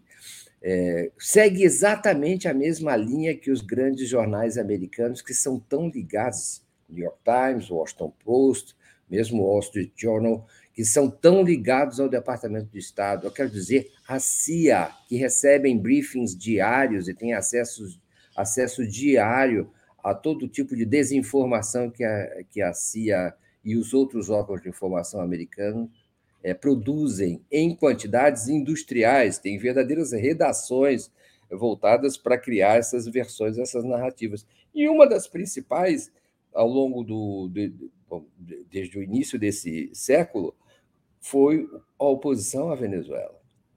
É, e então isso passa pela mídia americana que, e a mídia brasileira segue bovinamente a mídia americana. Não é, não é, não chega diretamente como sendo da CIA, mas acontece que tudo isso provém do Departamento de Estado, dos, eh, dos conflitos que, em que os Estados Unidos se metem e nos quais eles definem é, seus inimigos e perseguem e, e enfim, é, discriminam de todas as maneiras, criando, satanizando seus inimigos, como é o caso do Chaves, do Maduro é, e de outros, né, do Putin. É, tudo isso vira viram monstros nas mãos desses fabricadores de versões interessados na, nessa nova Guerra Fria, é, a, que a, a que a mídia brasileira se submeteu. É, sem querer te, te, me estender demais, Daphne. Não, dizer... eu, eu só queria fazer uma pontuação sobre a mídia também, mas termina que eu trago depois. É um, uma Olha coisa isso. que eu me lembrei aqui. Hum. Vou, vou, com prazer. Vou só falar uma coisa. A mídia brasileira retrocedeu aos tempos da invasão da República Dominicana nos anos 60. É, e a elite brasileira também, e setores da esquerda também, não é? É, retrocederam a esse ponto. Dizer, são 70 anos, 60 anos uh, atrás, é? em que havia essa Guerra Fria, em que uh, o, o, uh, era a total ideologização da política externa e da diplomacia. Não, o, o, o, governo brasileiro não pode, e o presidente Lula não pode, se, se é, relacionar e ter um, um, uma, uma convivência amistosa com quem, é, com países que não sejam autorizados pelo Departamento de Estado. Qualquer coisa vira é amigo de ditadores. Não, isso não está em questão. A, a diplomacia é um, é um campo da civilização que comporta diferenças, e diferenças, às Exato. vezes, muito radicais. E esse é o atraso civilizacional que nós estamos vivendo. E a mídia brasileira patrocina isso, como se não tivesse havido nenhuma evolução desde os anos 60, desde a guerra, da antiga Guerra Fria até agora. É um retrocesso absoluto que nós estamos vivendo em, é, nesses últimos tempos. E com o patrocínio desse tipo de, de mídia que virou antediluviana, não é? se rendeu inteiramente a esse tipo de confronto, não é? sem ter uma, uma postura é, é, digna, não é? independente, autônoma é, é, é e receptiva a quem pensa ou quem age é, diferente, especialmente em relação ao nosso vizinho, ao país com que nós temos identidades geográficas, culturais, não é? longo relacionamento histórico. Enfim, é esse, é esse o quadro que nós estamos vivendo de um retrocesso é, absoluto. É isso, Daphne. Desculpa te. É, acho interessantíssimo, porque você falava, e eu lembrava de um amigo meu que dizia justamente né, que há pouco tempo atrás, talvez um mês atrás, essa mesma imprensa que é, critica o encontro do, do Lula com Maduro, porque e chama, bota né, a palavra ditador antes do nome do Maduro, ela, essa mesma imprensa democrática fazia um espetáculo ridículo, uma cobertura ridícula do, da subida ao trono do, do rei é, Charles, né? Então, assim, essa monarquia que foi, foi construída em cima de sangue, de, enfim, de, de assassinato de muita gente né, na África, na Ásia. Então, assim, é, é, é, dois pesos, duas medidas. Né? Essa mesma mídia que lembrou ele também, Roberto Ponciano, um grande amigo meu, que tava, que celebrava Margaret Thatcher, 11 anos no poder, a Angela Merkel, 19 anos no poder. Então, assim, é, é, é, no mínimo contraditório isso que eles fazem. Eu, você falava e eu estava lembrando do, desse meu amigo falando sobre isso. É, é, narrativa mesmo, né? Então, assim, eu acho que é essa, essa palavra narrativa, quando o Lula usa essa narrativa, que é a construção de uma verdade, é, é muito, ele foi muito feliz com isso. E, como você, e concordo com você, eu acho que ele ali é, é ele ataca, ele ataca não, mas ele, ele coloca em xeque, é, especialmente quem é, constrói, é, tenta construir essa verdade própria, que é a mídia brasileira, a mídia corporativa brasileira. E eu acho que, quando você fala também que até a mídia de esquerda tem que tomar cuidado com isso, concordo com você, porque a gente não pode cair nesse engodo, né? Mário é. Vitor, diga. Fale. Não, não, não, eu, eu ia ler o superchat. Não tenho nada a acrescentar, não tenho nada a acrescentar ao que você falou. Perfeito. Ah, eu, eu queria ler aqui a, os nossos internautas, né? É, vamos lá. E agora eu não sei onde é que o Léo parou, mas vamos tentar aqui. Elizabeth Oliveira. Como tem gente sem noção como a República funciona? Voltam no Congresso de Ricos e querem ver benefícios para o povo. Ah, Li Oliveira, querida, Lula não dá ponto sem nó. Tem um ponto, tem um porquê significativo, eu acho, né? Cristina Vilas Boas, bom dia. Pensei que a trincheira do Inominável tinha sido didática, mas não Congresso contra o povo, mídia destilando veneno contra Lula. José Arnulfo, Lula tem que esquecer a liderança mundial e ser o líder no, do Brasil. Os brasileiros precisam mais dele do que os estrangeiros. Essa questão aqui do Zé Arnulfo, queria que você respondesse, é, Mário, porque eu acho que uma coisa está é, li, intrinsecamente ligada à outra, você não acha? Sim. Uh, você pode repetir o comentário dele? Está aqui na tela. Lula tem que esquecer a liderança mundial e ser o líder do Brasil. Os brasileiros precisam mais dele do que os estrangeiros. Olha, é que as coisas estão ligadas, não é? E, e, eu tenho a impressão que o Lula. Nós não devemos comprar a liderança do Lula pelo valor de face dela. A gente precisa olhar, Zé Arnulfo, pelo lado, pelo lado, digamos, mais estratégico, no seguinte setor: o setor comercial. Você preste atenção na íntegra das, das entrevistas do, do presidente. Ele todo o tempo se refere a números, a números de balanço de comércio, a balança de comércio, ele se refere a, a rotas, ele se refere a, a produtos, ele está interessado, por exemplo, em relação à Venezuela. Né? Ele diz que o, o volume de, de, de comércio entre Brasil e Venezuela já chegou a, a 4 bilhões de dólares e hoje está em cerca de 600, 700 milhões de dólares. ele estava o tempo todo preocupado em usar a diplomacia para ampliar o comércio internacional brasileiro, que, aliás, vive um momento de grande exuberância. Mas ele quer mais. Ele está interessado em se aproximar da China para aumentar o comércio com a China. Então, toda essa diplomacia é uma diplomacia eh, de mercador também. Tem um lado é, bem, bem claro de eh, fazer melhorar o desempenho uh, colocar os produtos produzidos no Brasil nos mercados internacionais com os quais ele tem relação. A África é um, a Ásia também, e a América Latina de maneira evidentemente clara.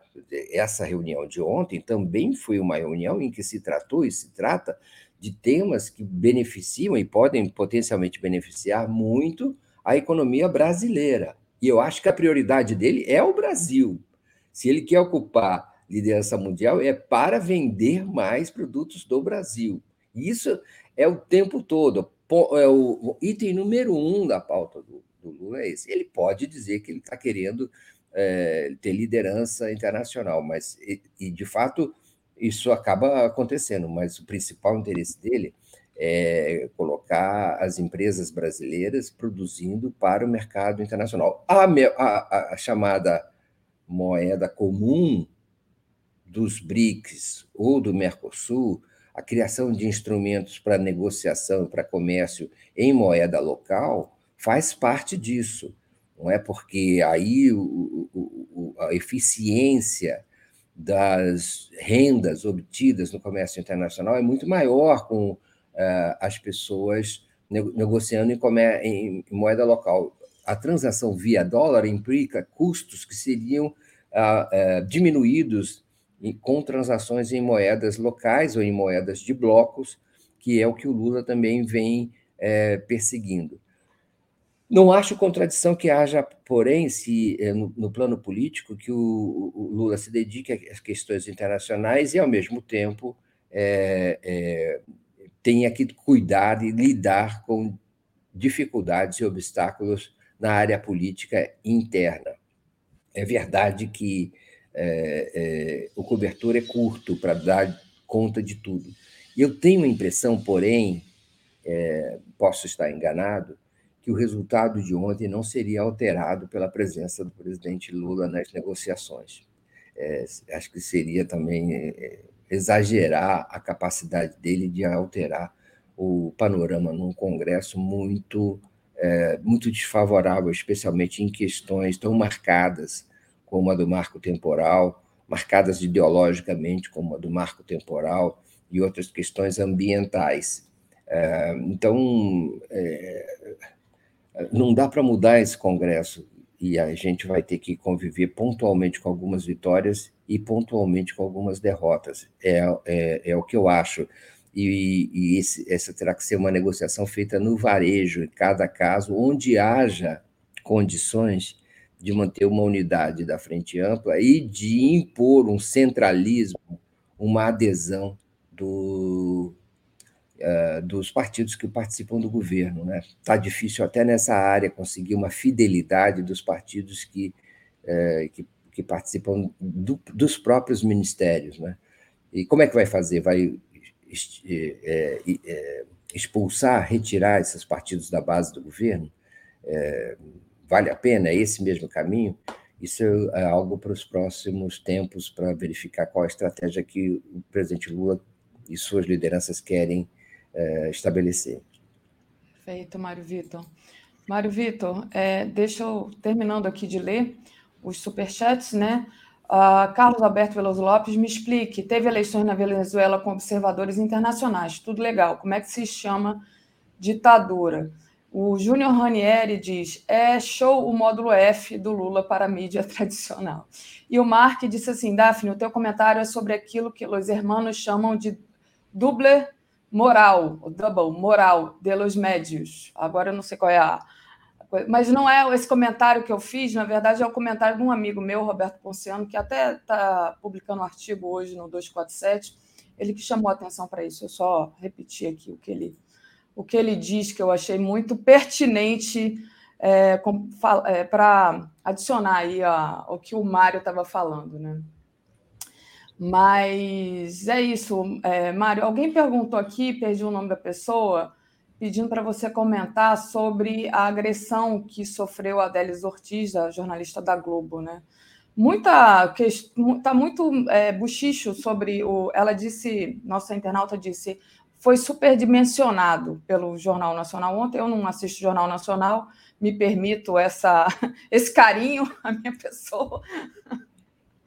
Mas é, disse aqui a nossa internauta que foi superdimensionado, e muita gente no Twitter está falando sobre isso, né, Mário? é, dizendo ah, Délis Ortiz é bolsonarista, tem que. É, será que isso não foi armado? Também foi um soco dado por um cara do GSI? A gente não sabe porque não tem imagem, parece, sobre isso, né? Mas, enfim, é uma questão aí bem delicada, porque a gente tem que sair. Eu, eu no caso, né, não, não sou jornalista de formação, mas é, se realmente ela foi agredida, é, eu presto toda a minha solidariedade a ela, porque é, é horrível mesmo uma, uma situação dessas. Mas muita gente está tá levantando aí é, desconfianças, digamos assim, Mário.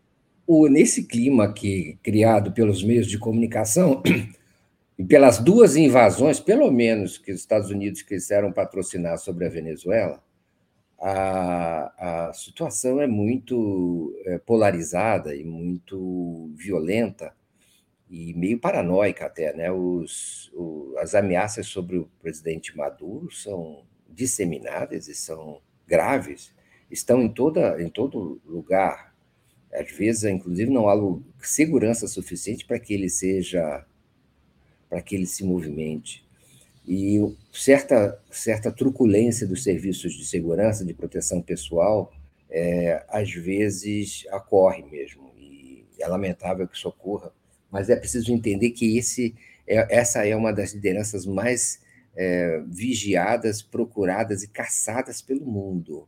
Então, co coloquemos isso em perspectiva.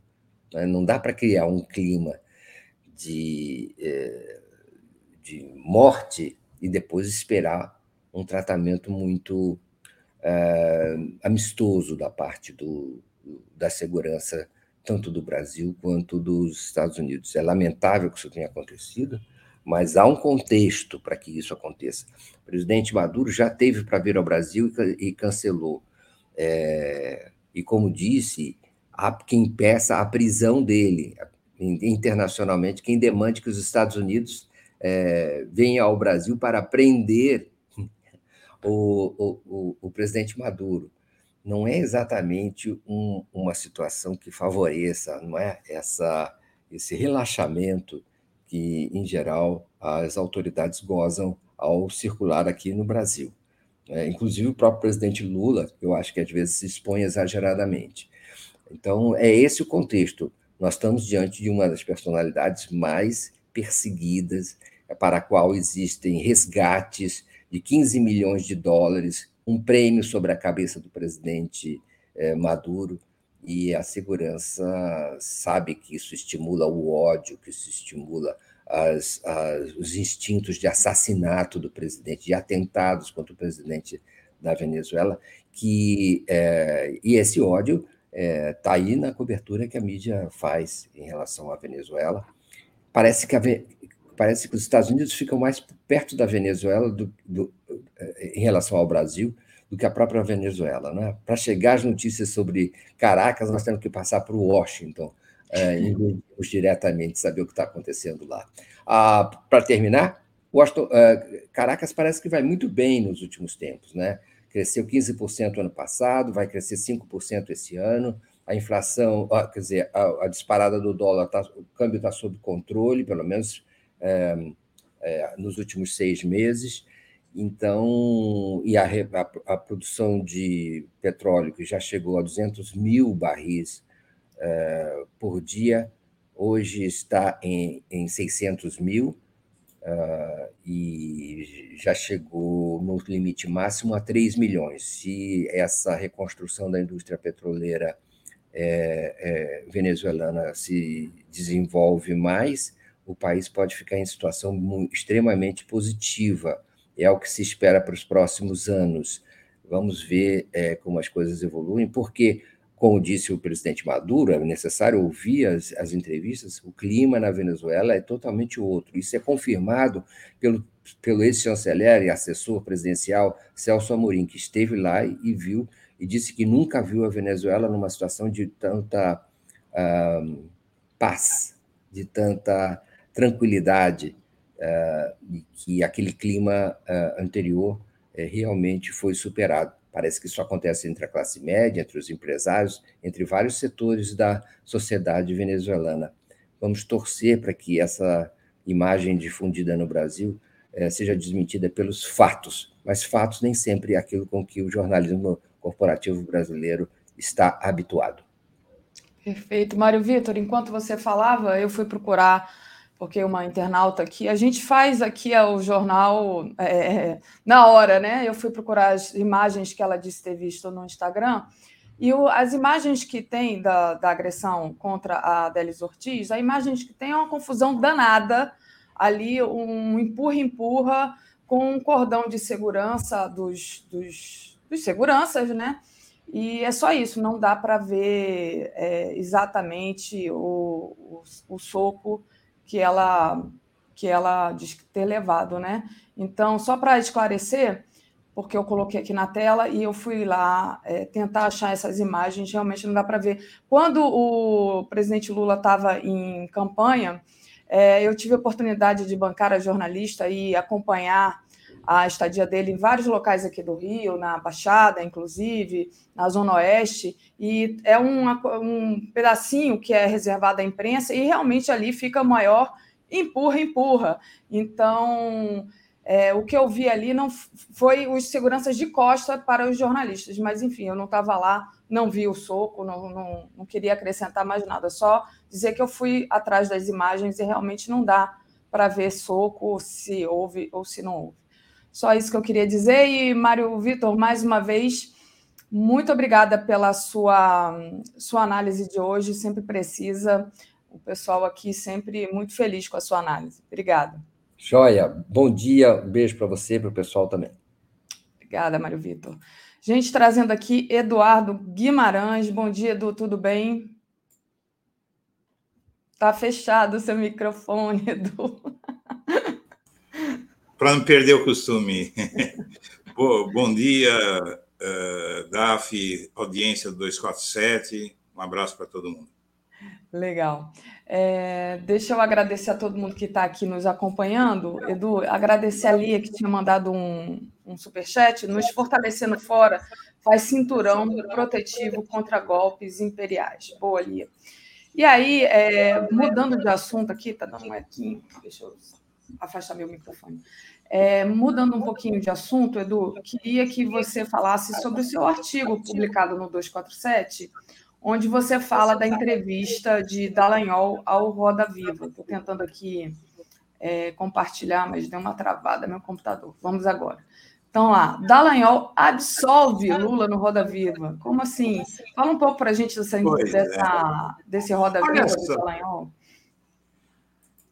Olha só, Dafi, o, o Dallagnol, o Moro, a Lava Jato, o lavajatismo da mídia, inclusive, não diziam sempre que eh, não criticavam sempre o Lula por se insurgir contra as condenações, as decisões da justiça, argumentando, inclusive, que várias instâncias da justiça não é bem assim tinham condenado Lula. Bom, só explicando o seguinte: ah, o Lula foi condenado por três instâncias da justiça. Não é bem assim, né? Porque o, na 13ª Vara Federal de Curitiba, o juiz foi considerado suspeito e a gente sabe que ele ia ser mesmo, ninguém duvidava disso.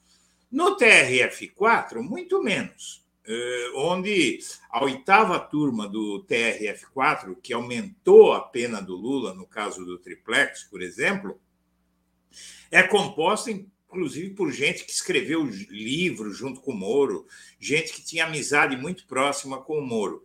E eh, no STJ, o STJ não analisa provas, né? ele analisa eventuais uh, abusos da, da instância inferior, tal. Então, não, não revê, não repassa as provas.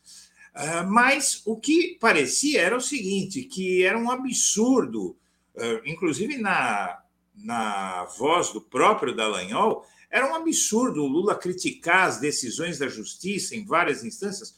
Ora, o Dallagnol quer que o Lula e todos os que o apoiam aceitem uh, a, a decisão da justiça e ele não aceita. Ou seja, quando a justiça, quando ele diz que a justiça errou, no caso dele, ele está desdizendo o que ele dizia sobre Lula ter que aceitar as decisões judiciais. E se o Lula foi condenado em três instâncias, o Dallagnol foi condenado é, pelo CNMP, ele foi, já foi, inclusive, condenado pelo CN, CNMP em, em, dois casos, né? Uh, ele foi condenado pelo TSE e foi condenado pelo STF, que recusou o recurso dele uh, contra o CNMP então, e, o, e o TSE. Então, na verdade, o principal argumento, um dos principais argumentos do lavajatismo contra o Lula fica desmoralizado, porque se o Dallagnol tão pouco aceita a decisão da justiça, ele mostra toda a parcialidade dele. E só complementando o seguinte, o Dallagnol, ele se deu muito mal a gente vê, inclusive, que o deboche dele, porque o que ele fez no Roda Viva foi um deboche das autoridades. Tá? Ele estava debochando e se deliciando, ele mostrava isso. Eu assisti esse programa só para ter certeza do que eu ia falar. Duas horas de programa. É, ele, ele debochava é, e se jactava do apoio dos bolsonaristas a ele. É, nos comentários lá da live do, do, do programa do Roda Viva no YouTube. Então, na verdade, eu acho que isso acelerou um pouco a decisão das autoridades. A gente sabe que esse processo no qual o Dallagnol vai depor é o processo do Tacla Duran que o STF está investigando, está começando a investigação. Não é? Então, uh, o mesmo respeito que ele, pedi, que ele pedia ao Lula para as decisões da justiça, ele devia uh, exercer. Se ele não exerce, ele está absolvendo o Lula, né? ele está dizendo que o Lula tinha o direito, sim, está reconhecendo o direito do Lula de se insurgir contra decisões judiciais. Essa terra plana capota, né? Pois é, né? Dá várias voltas. Capota, né? É, o mundo capota. É, vamos lá, é, Edu. Queria mudar um pouco de assunto agora. Tá, tá dando um equinho aqui, vamos ver se a gente consegue não ter eco. Sobre o Bolsonaro e a vice da PGR que se reuniam secretamente, né? Então a Lindora tinha reuniões ali com o Mauro Cid. É, como, Queria que você falasse um pouco sobre isso, né? É, é, a coluna do Guilherme Amado no portal Metrópolis, dando conta disso, Edu. Pois é, agora você veja, isso é um escândalo, um escândalo dos grandes, né? É, o que é que a Procuradoria-Geral, a Vice-Procuradora-Geral da República, que toma decisões sistematicamente contra o Bolsonaro, fazia conversando com o faz-tudo dele? Que assuntos a Procuradoria-Geral da República tinha para tratar com o, o fantoche do Bolsonaro? Né? Então, essa senhora, eu, ah, assim como Augusto Aras, mas a, a, o caso da Lindora é pior.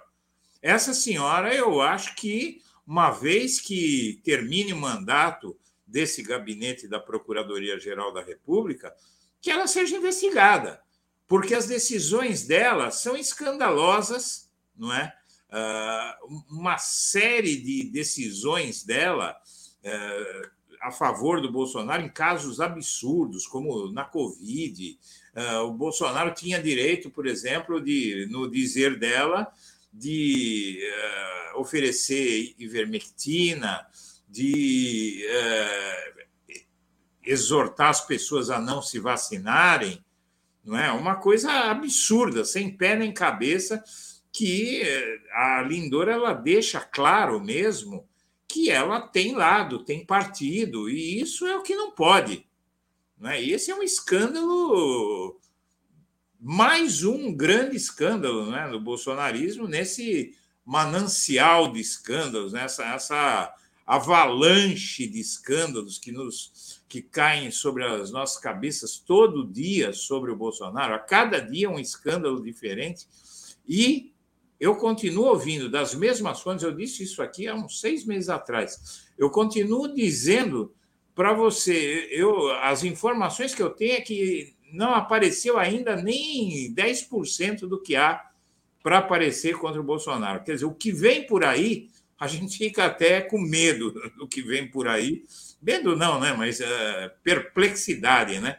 Porque depois de tudo que já apareceu, vem muito, né? não é mais, é muito mais coisas por aí. Essa é a questão, né? É, o que a Lindora e o Aras estavam fechados com o Bolsonaro, a gente já sabia, né? Mas agora, a partir dessas mensagens do celular do Mauro Cid, temos provas, né? Quer dizer, é, será, Será que ela não pensava que isso no futuro, caso o Bolsonaro não estivesse mais no, no poder e a, a extrema-direita né, não estivesse mais no poder, isso não, não poderia ser usado contra ela? Quer dizer, ela produz provas né, de que estava realmente ali é, cometendo esse escândalo, como você qualificou, né? É, escândalo. E é a ganância, né? A ganância. O Aras, ele começou a tomar decisões contra o Bolsonaro assim que o Bolsonaro saiu, para tentar convencer o Lula que é, era melhor ter a ele lá, porque ele iria oferecer ao Lula o pacote de vantagens que ele ofereceu para o Bolsonaro. Eu acho que esses dois precisariam ser seriamente investigados, porque a atuação do PGR e da vice é escandalosa nesses anos todos aí é uma procuradoria geral maleável, né? Ela é maleável de acordo, flexível de acordo com quem está no poder. Bem, é bem complicado, né? Como, como essa, como, enfim, é, na posição que eles ocupam é alguma coisa bem questionável. Edu, deixa eu agradecer o pessoal aqui, pedir para o pessoal deixar o like, compartilhar essa live, aproveitar e dizer que vocês, compartilhando a live, vocês aumentam o nosso alcance.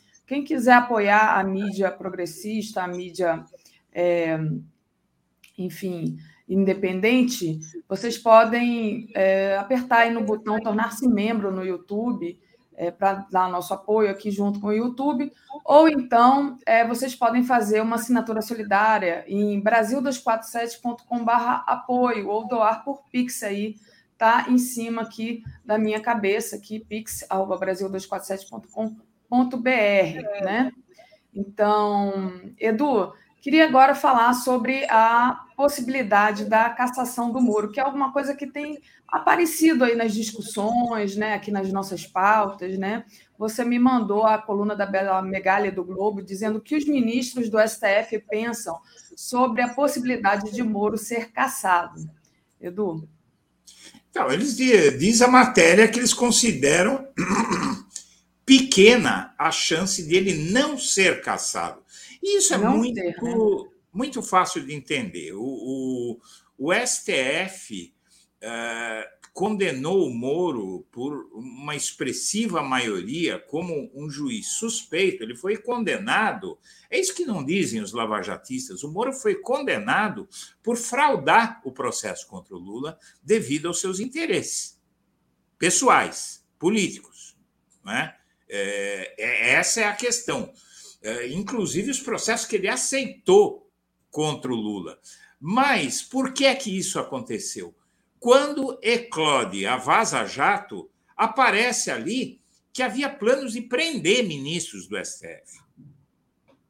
E ali começa, vai imperar, já está imperando e já vem imperando há um bom tempo aquilo que os franceses chamam de esprit corps, né? É, espírito de corpo, corporativismo. Né? Você mexeu com o meu par, que está na mesma posição que eu, você mexeu comigo também. Então, o, Moro é o próximo. O Moro é o próximo Agora, a cassação do mandato dele é o mínimo. Os crimes do Moro e do Dallagnol são muito graves.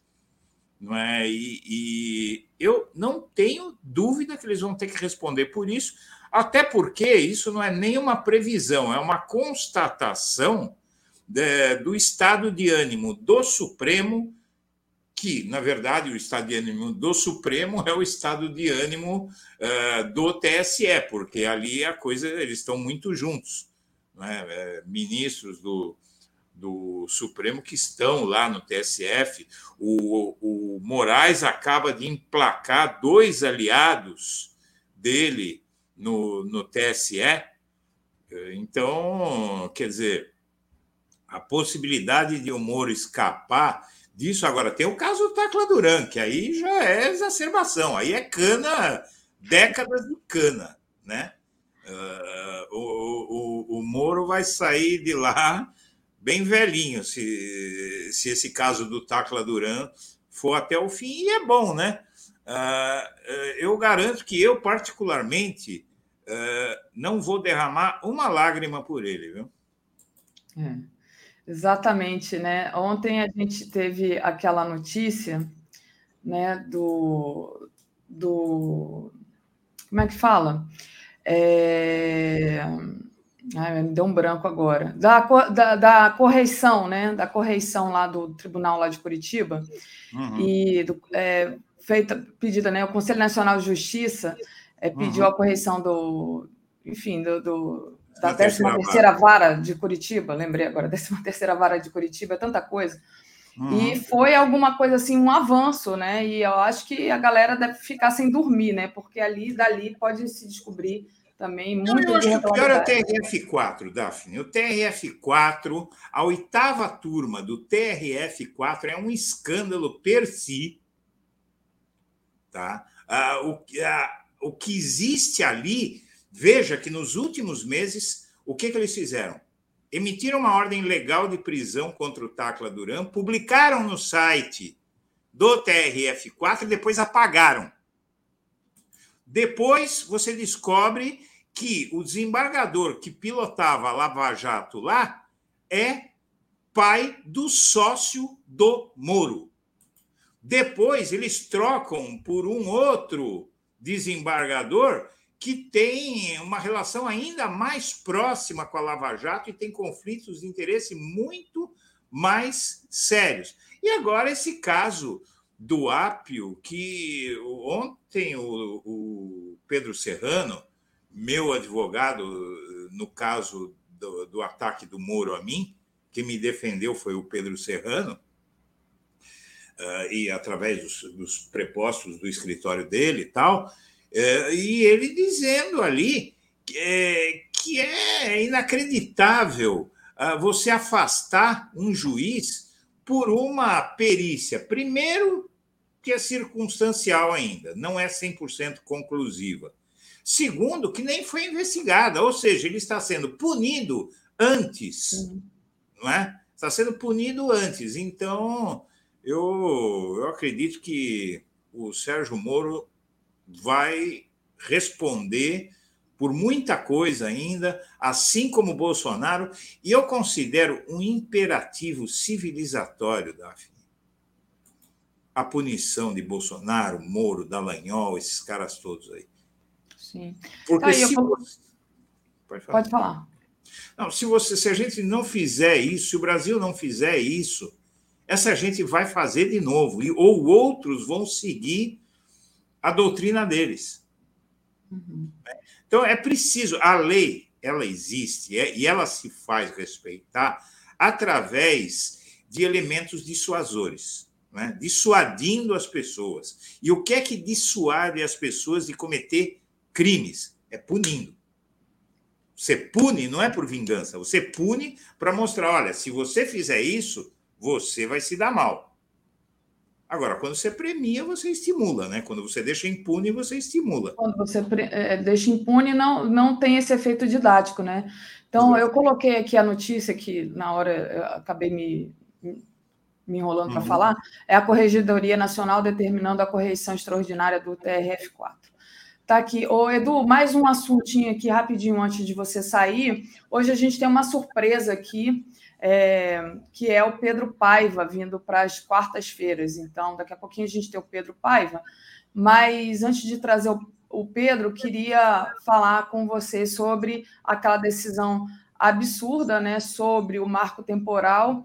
E aí o STF então deve julgar o marco temporal das terras indígenas mesmo com a aprovação do projeto na Câmara. Uma coisa assim que a gente é, ficou bem chocado e chateado ontem com essa aprovação, né, Edu? É, então, uh, e tem amanhã tem um, tem um caso muito sério aí que é a reestruturação do governo, né? É, a reestruturação Também. de ministérios, tudo isso.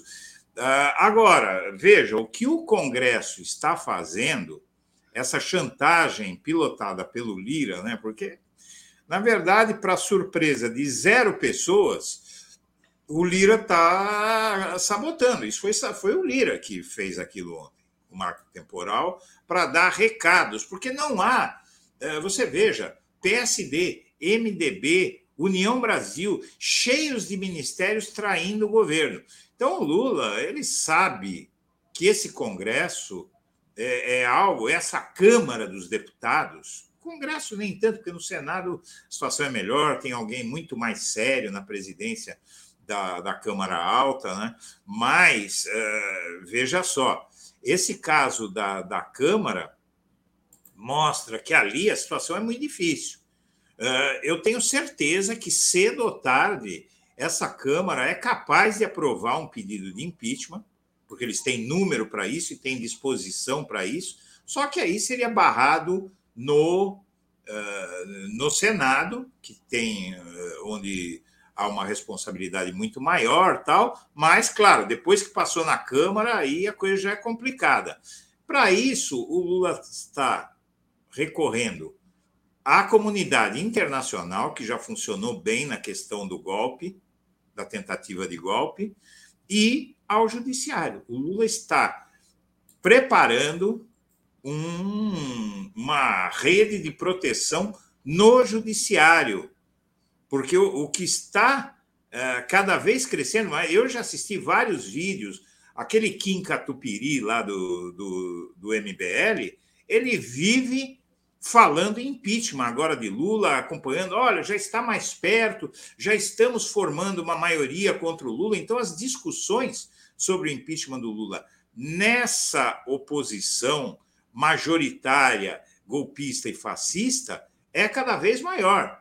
Então, a gente tem que ter muita, muito entendimento de que esse governo ele está extremamente limitado por uma Câmara dos Deputados cheia de fascistas, cheia de extremistas de direita e cheia de gente com um nível de ganância, mesmo os aliados da, da centro-direita, tem um nível de ganância aí.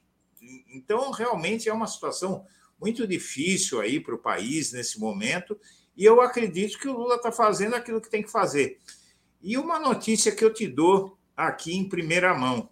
Né? Primeira mão, não, né? Mas é, eu, eu divulguei isso no, no canal e agora há pouco. E é uma notícia muito interessante. Estão crucificando aí o Lula por causa da Venezuela, mas eu coloquei até lá eh, no, no vídeo a, a foto da confraternização, da aproximação que o Joe Biden fez com Maduro. Né? Ah, é. então, gente, Vamos criar juízo, né? Falar menos. Vai ficar perdido agora, hein, Edu? É? O pessoal okay? da imprensa corporativa vai ficar perdido. É, perdido, não. E, e também da esquerda. Teve PSOL, é, teve o Boris, é, que está ali é, se mostrando, em certa medida, uma decepção, né? É, que se esperava mais coragem dele. Tudo bem que a situação dele é muito ruim lá, com a questão do Congresso e tal, né? Mas uh, ele podia calar a boca sobre essa questão do Lula, porque nós temos 2 mil eh, quilômetros de fronteira com a Venezuela. A Venezuela é, é, era o principal, antes de o Bolsonaro cometer aquela loucura, era o principal importador do Brasil. Eu estive 42 vezes na Venezuela quando eu tinha minha trading. Eu tinha uma trading, sabe? É, eu conheço aquele país muito bem e eu digo para você, é uma, é uma loucura devido à quantidade de dinheiro que há na Venezuela. Porque é o petróleo ali, é, é, é um país é. extremamente rico. Não tem cabimento quererem que o Lula, eh, por exemplo, faça uma reunião da Unasul e não traga o Maduro e não traga a Venezuela. E romper relações com a Venezuela é um absurdo. Eu estava na Venezuela no golpe que, que sequestrou Hugo Chávez. Eu estava lá. Eu estava em Valência. É?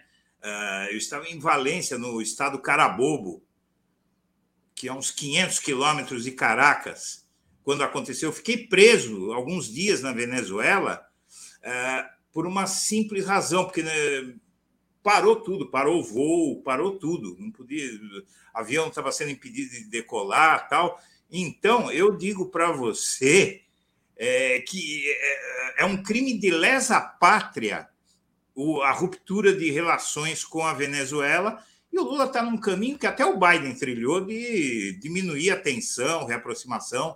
É, claro, ainda há sanções, tal, como há contra Cuba, mas uh, o próprio Biden já se aproximou do Maduro. Né? Eu, eu publiquei até uma foto aí. Eu te mando a foto aí. Legal. Edu, Edu, queria te agradecer demais sua análise de hoje. Obrigada. Beijo para você, boa continuação aí. Um beijo, Daf, um beijo para todo mundo. Valeu. Deixa eu trazer aqui o Pedro, é, agradecer antes o pessoal que está acompanhando a gente aqui. Vamos lá. Bom dia, Pedro, tudo bem? Bom dia, Daphne, tudo certinho com você? Tudo certo, maravilha. Pedro, é, vamos começar hoje, né, falando sobre é, um acordo que está para ser votado aí nos Estados Unidos para aumentar o teto da dívida, né? Como é que está o andamento dessa, dessa negociação?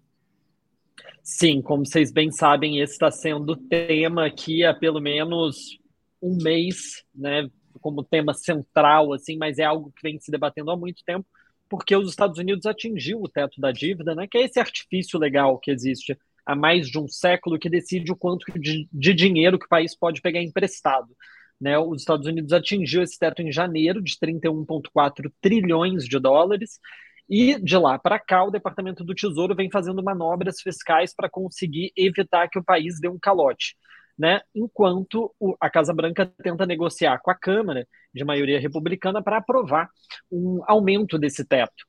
Todos os presidentes de 1929 até hoje aumentaram esse teto, incluindo o Donald Trump. É, porque é isso, os gastos vão crescendo, eles vão aumentando o endividamento eternamente. Agora, o, o Biden ficou tentando costurar esse plano é, mais ativamente no último mês. Por que no último mês, né? Porque o Departamento de, do Tesouro deu primeiro um prazo de que no dia 1 de junho, agora, amanhã, o país não teria mais dinheiro para arcar com as suas, honrar com as suas é, contas, e isso significaria que o país daria um calote. Depois ele mudou, disse que dava para segurar até o dia 5 de junho. Mas de qualquer forma a data está logo ali. E então o Biden ficou nessas negociações com o McCarthy, chegaram, McCarthy é o presidente da Câmara, tá, republicano, eles chegaram a um acordo no domingo, é, no meio do feriado, segunda-feira que foi feriado aqui nos Estados Unidos, e só que esse acordo, que vai ser votado hoje na Câmara, ele vai hoje para a Câmara, ele está recebendo muita resistência, Daphne, muita resistência principalmente da ala mais à direita do Partido Republicano, mas também da ala mais à esquerda do Partido Democrata.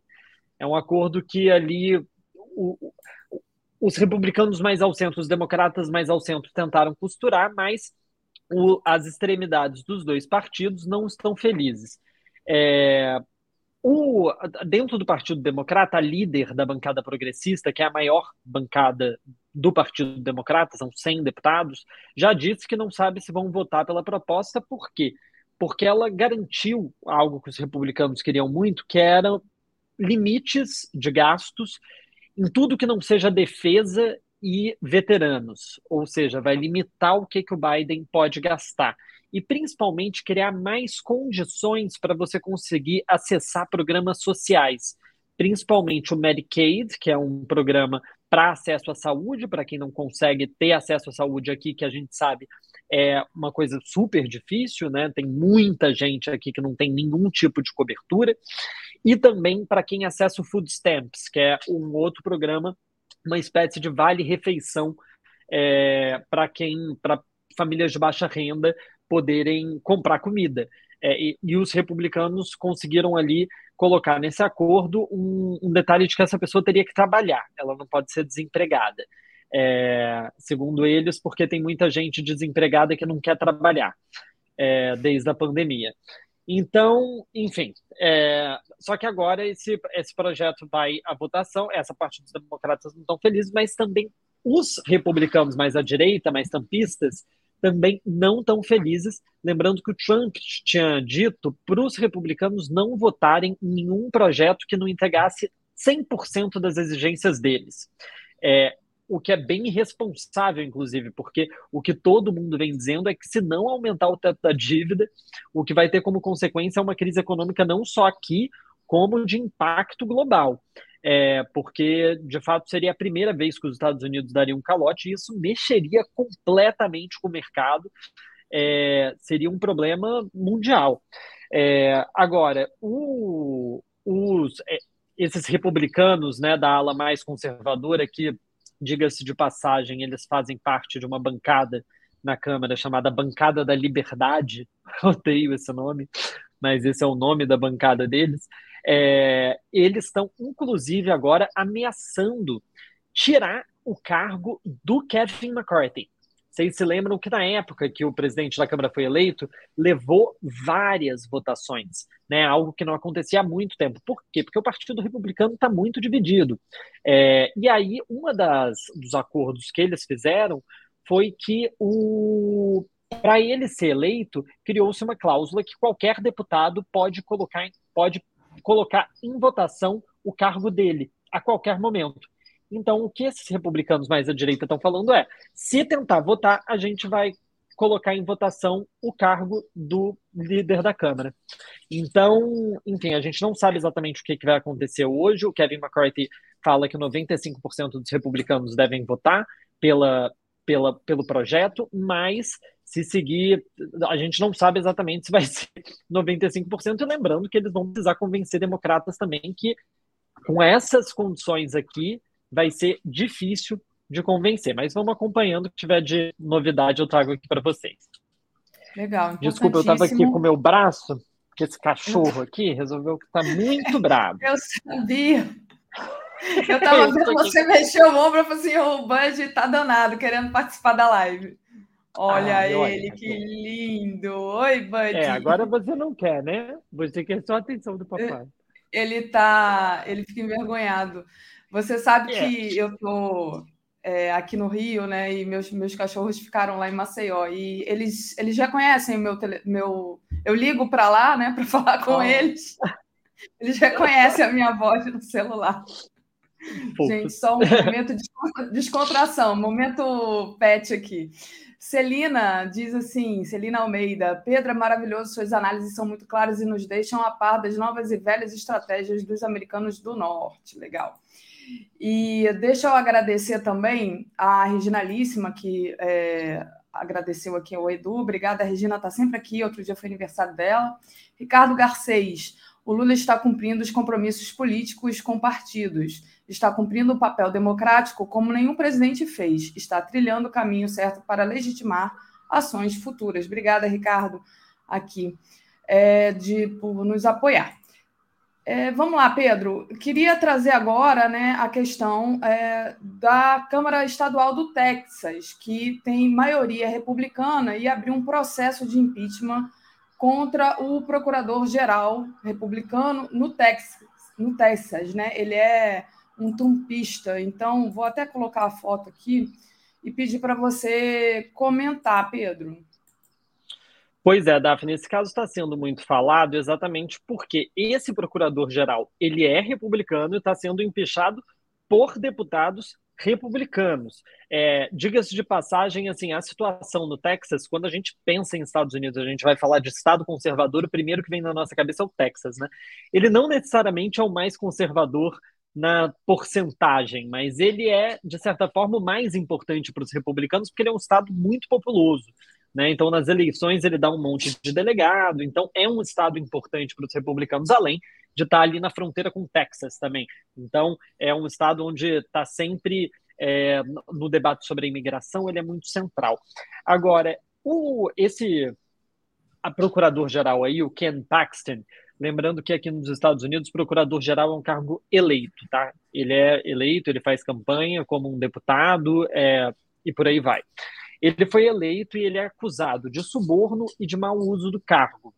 Segundo as acusações, ele teria é, tentado atrapalhar uma investigação do FBI para ajudar um doador de campanha dele. Mas esse é mais um caso de uma década de, enfim, casos estranhos envolvendo ele.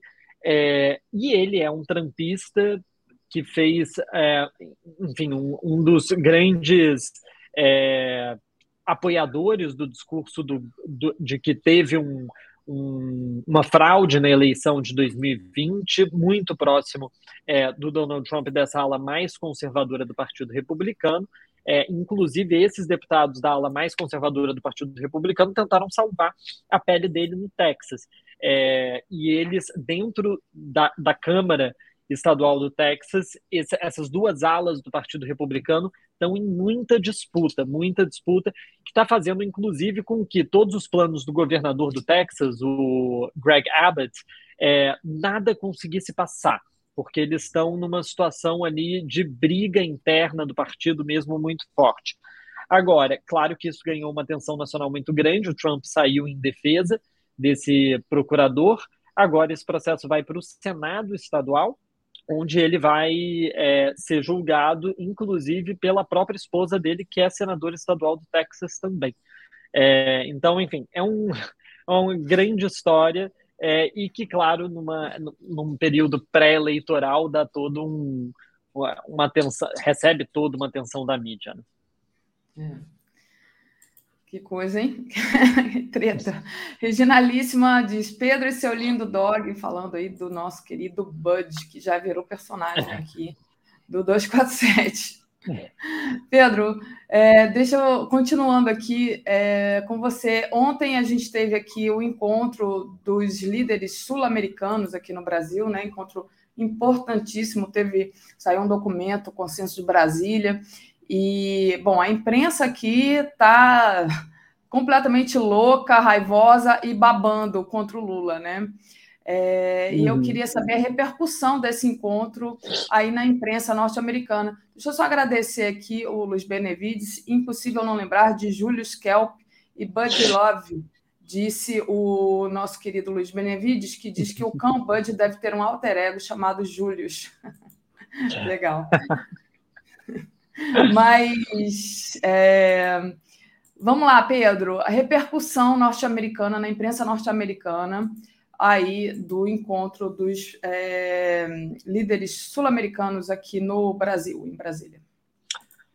Olha, Daphne, eu sempre falo aqui, né? Sempre que me perguntam aqui, ah, como foi tal repercussão na mídia americana, eu sempre falo, gente, é muito difícil coisas que acontecem fora dos Estados Unidos ganhar uma atenção na mídia daqui, né?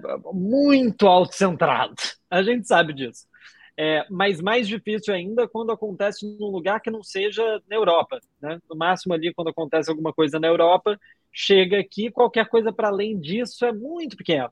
Agora, o, esse encontro em Brasília com os líderes sul-americanos ganhou uma atenção muito grande na mídia aqui.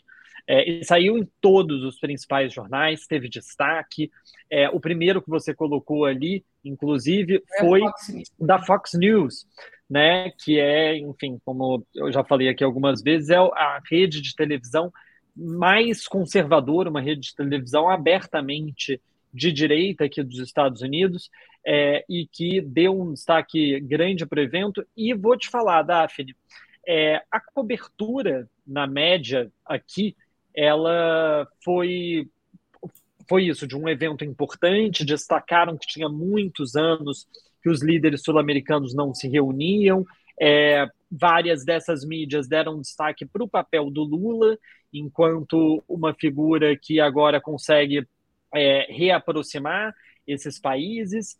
É, se falou muito dessa proposta do Lula de criação de uma moeda comum é, na região, que, claro, é algo que aqui nos Estados Unidos tem uma importância toda especial, porque isso, de certa forma, é algo que né, é, desfavorece o uso do dólar, no sentido de trocas comerciais é, internacionais entre os países, mas o... eu, eu, eu senti que a cobertura da mídia aqui focou muito menos do que a mídia no Brasil ficou martelando sobre a questão do Maduro, que a gente ficou vendo, né, a grande mídia só falando sobre o Maduro, parecia até que era uma visita do Maduro, né, às vezes, só. É, e não teve essa, essa martelação aqui. Algum, alguns veículos falaram, né? Claro, a Bloomberg chegou a comentar, deu destaque aos comentários do Lacachepou e do Boric sobre é, as divergências dele em relação à fala do Lula sobre o Maduro. É, mas esse não foi o foco da imensa maior parte da mídia aqui nos Estados Unidos.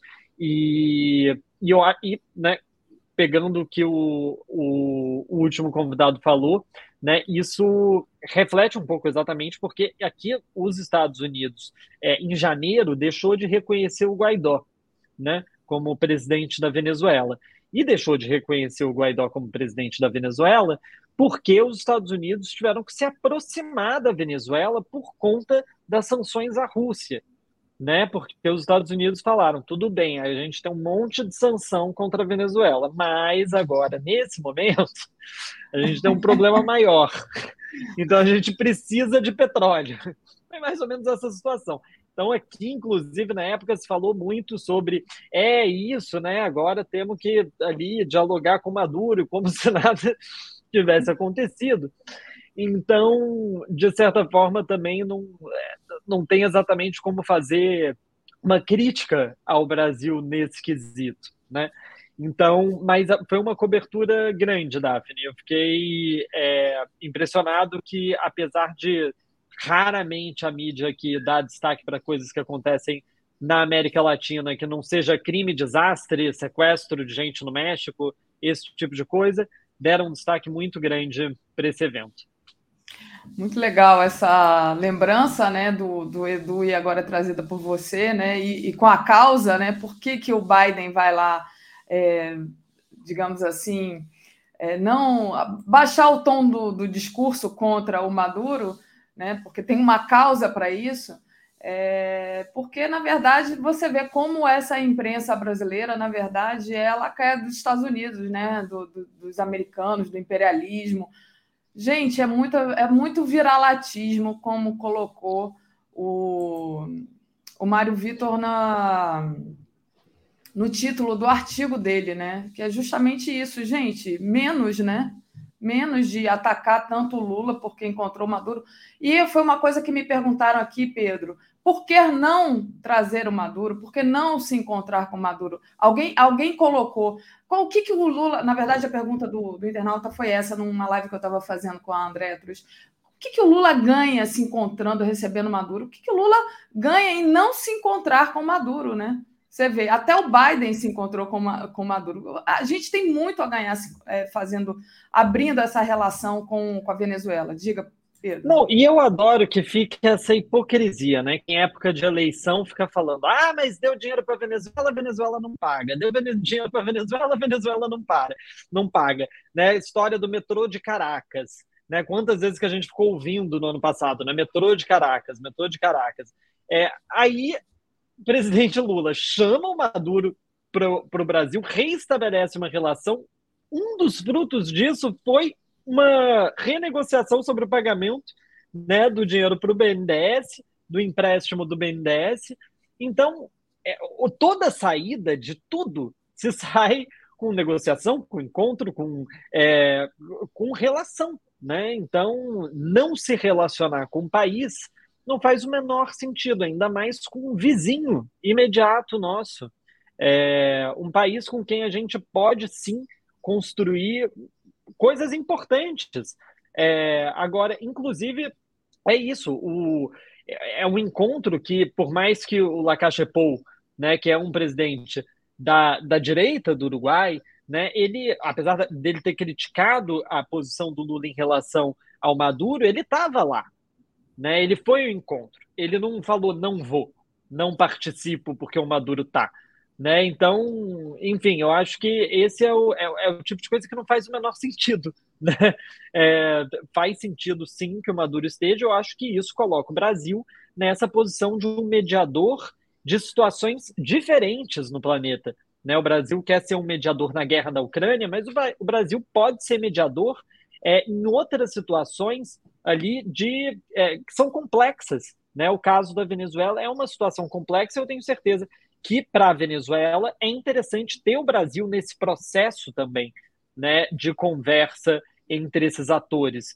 Então, acho que é mais uma forma do Brasil se colocar ali como uma, como uma liderança, não só a nível regional, como uma liderança a nível global que consegue conversar com diferentes atores é, globais.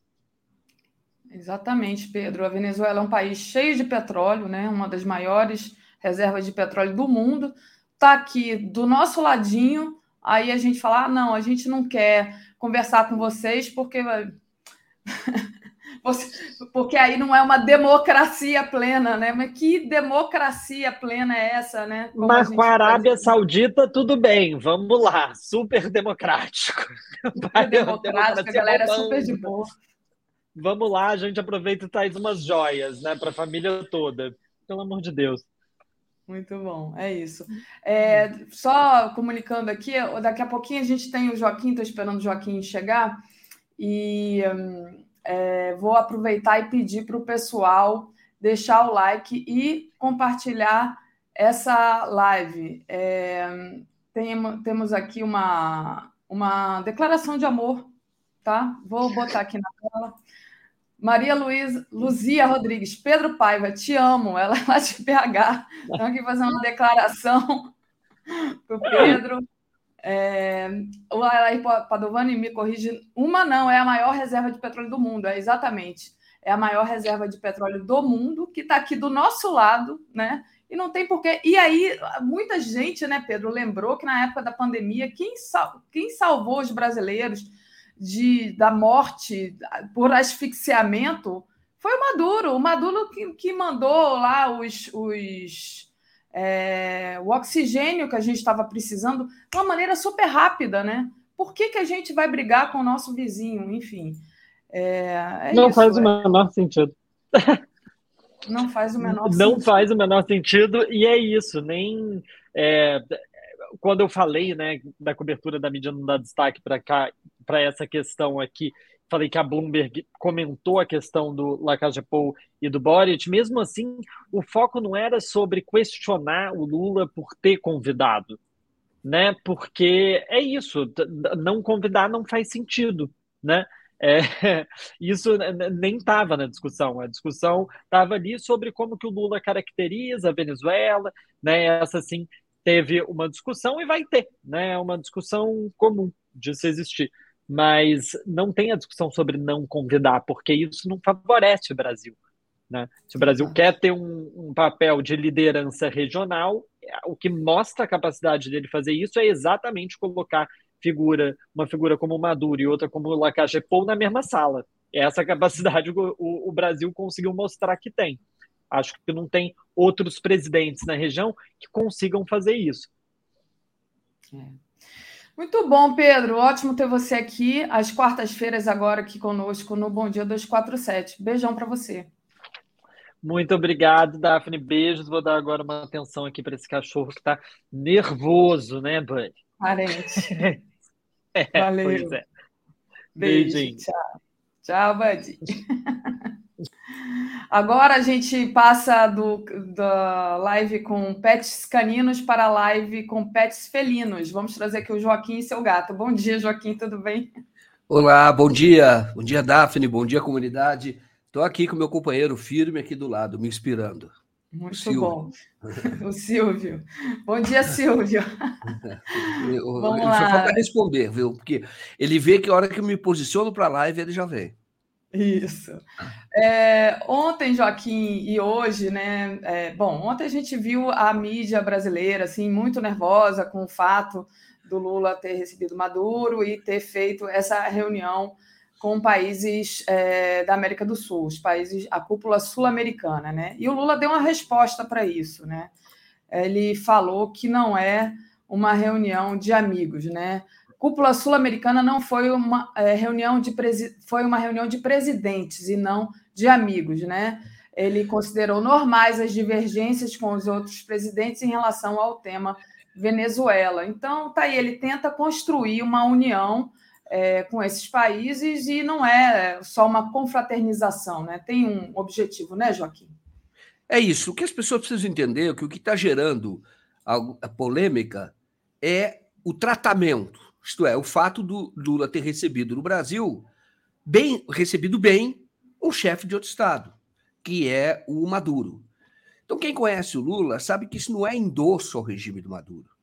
Isso, na verdade, é a defesa dos interesses brasileiros. E isso tem que ficar muito claro. O Lula, eu, eu garanto, ele tem reservas enormes quanto ao regime chavista, e não é só do Maduro, desde, desde a época do Chaves teve, fez uma aproximação, teve acordos comerciais, teve acordos de negócios né, para construir a refinaria. Era interesse do Brasil, porque o Brasil ampliou muito a balança comercial com a Venezuela no governo do Lula. E o Lula já falou isso uma vez. Ele disse: olha, quando a balança é muito favorável a nós, você tem que pensar em medidas que é, de alguma maneira, compense, medidas políticas que compensem, porque isso é importante para o país. Então, quando você vê, olha, tem um comércio, é muito favorável a nós. Então, nós precisamos olhar com mais carinho. E a Venezuela, ainda hoje, com todo o embargo, com todo o problema que o Bolsonaro criou, ainda compra do Brasil mais de três vezes o que vende. Eles têm dificuldades lá enormes, mas sempre foi assim. É, não é só hoje, por conta da, da crise que existe lá. Então as pessoas têm que entender que esse é o Lula, e isso é que traz é, é, é, dividendos para o Brasil, traz é, benefícios para o Brasil. O Lula está pensando no Brasil, e o que ele disse é verdade, falou: eu não quero que concordem comigo. Eu não quero, isso aqui não é uma reunião de amigos, você só, só concorda, não quero. O que eu quero é que todos continuem reunidos, continuem mobilizados, continuem em torno da mesa, continuem é, é, é, nesta política de união do, da América do Sul para fazer frente aos desafios mundiais. É isso que o Brasil fez. E, o, e esse e, e quando as pessoas estão criticando o Lula por conta do tratamento que deu ao Maduro, é como você receber uma pessoa que você não aprova você recebe bem na sua casa. Você é civilizado, é um bom anfitrião. Foi o que ele fez, e até porque isso credencia para conversar com o Maduro, inclusive para uma transição que pode existir lá. Não que o, o, a luta de inclusão social que existe na Venezuela, sem dúvida, desde o tempo do Chaves, essa luta, essa, essa luta por, em defesa dos mais pobres, que eles fizeram de maneira canhestra, na minha visão, porque passou a ser um governo militar. A Venezuela é um governo militar igual o que haveria aqui no Brasil, só que no Brasil com viés de direita e até de extrema direita, muito de extrema direita. Mas é um governo militar. O que sustenta politicamente lá é um viés militar, um regime militar. E, a, e a, os militares de lá têm popularidade muito mais do que tem aqui, mas de qualquer forma é um governo militar. Mas seja como for, haverá uma transição, haverá eleição em 2024. Transição, no sentido que eu falo, não é para derrubar, não é para voltar à direita, à extrema-direita, que lá também é uma direita sanguinária, golpista, gananciosa. Não é para isso. É para você ter efetivamente a voz do povo imperando. E que o Lula fez? Ele se credencia como o grande conselheiro, não que vai interferir no, no, no outro povo, mas inclusive para é, fazer gestões no sentido de é, diminuir as sanções, porque a sanção que faz contra a Venezuela, as pessoas falam, eu faço sanção para ajudar o povo da Venezuela. Imagina, só prejudica o povo, é que nem sanção a Cuba, só leva mais fome. E é isso que os Estados Unidos fazem, fizeram isso no Irã, fizeram isso em Cuba, fazem na Venezuela, e aí você pode fazer gestão no sentido, olha, essas sanções não ajudam em nada. E só prejudica, só leva fome, leva miséria, as pessoas deixando o país, etc. Então, o Lula está sendo criticado por isso. E o que o Lula quer, por ter por ser o Lula, por tratar bem as pessoas, por, por ser é, é, essa pessoa que afaga. E o Lula é muito assim. E não significa endosso. Significa que, olha, você é, é, é líder de um país soberano e eu te recebo bem na minha casa. Como ele falou, não criticam outros países, é, como criticam a Venezuela, que tem uma dose gigantesca de preconceito. E porque a Venezuela também era uma espécie de quintal, como Cuba já foi é, do, do, do, dos Estados Unidos. Tinha uma elite muito engajada com os Estados Unidos, tanto que muitos foram morar lá em Miami, foram, tem trânsito lá em Miami. Estou falando dos ricos, não estou falando dos pobres, e classe média, pobres, que também foram afetados por este, por este embargo. Mas o que o Lula fez é política. Então, a América do Sul deve continuar mobilizada, unida, e é assim que todos vão crescer. E isso é que é importante, porque o jogo não é para não é para amadores, não, o jogo da geopolítica mundial. Isso é para. É preciso ter muita habilidade, muita força e é preciso ter muita política. E o Lula está ampliando isso para a América do Sul, a, a, habilidade política que ele tem internamente. E deixa eu agradecer aqui a, o Júnior Ranieri, que mandou um superchat pedindo para a gente olhar o vídeo das racistas expondo duas crianças. Nojo, eu não sei se ele está falando de um vídeo de uma. Não sei se é TikToker, uma pessoa aí da. influenciadora que, que, que dá presentes para as crianças. Horrível aquele vídeo, eu vi. Se é esse, eu já sei do que você está falando, Júnior, se não, vou procurar me inteirar aqui.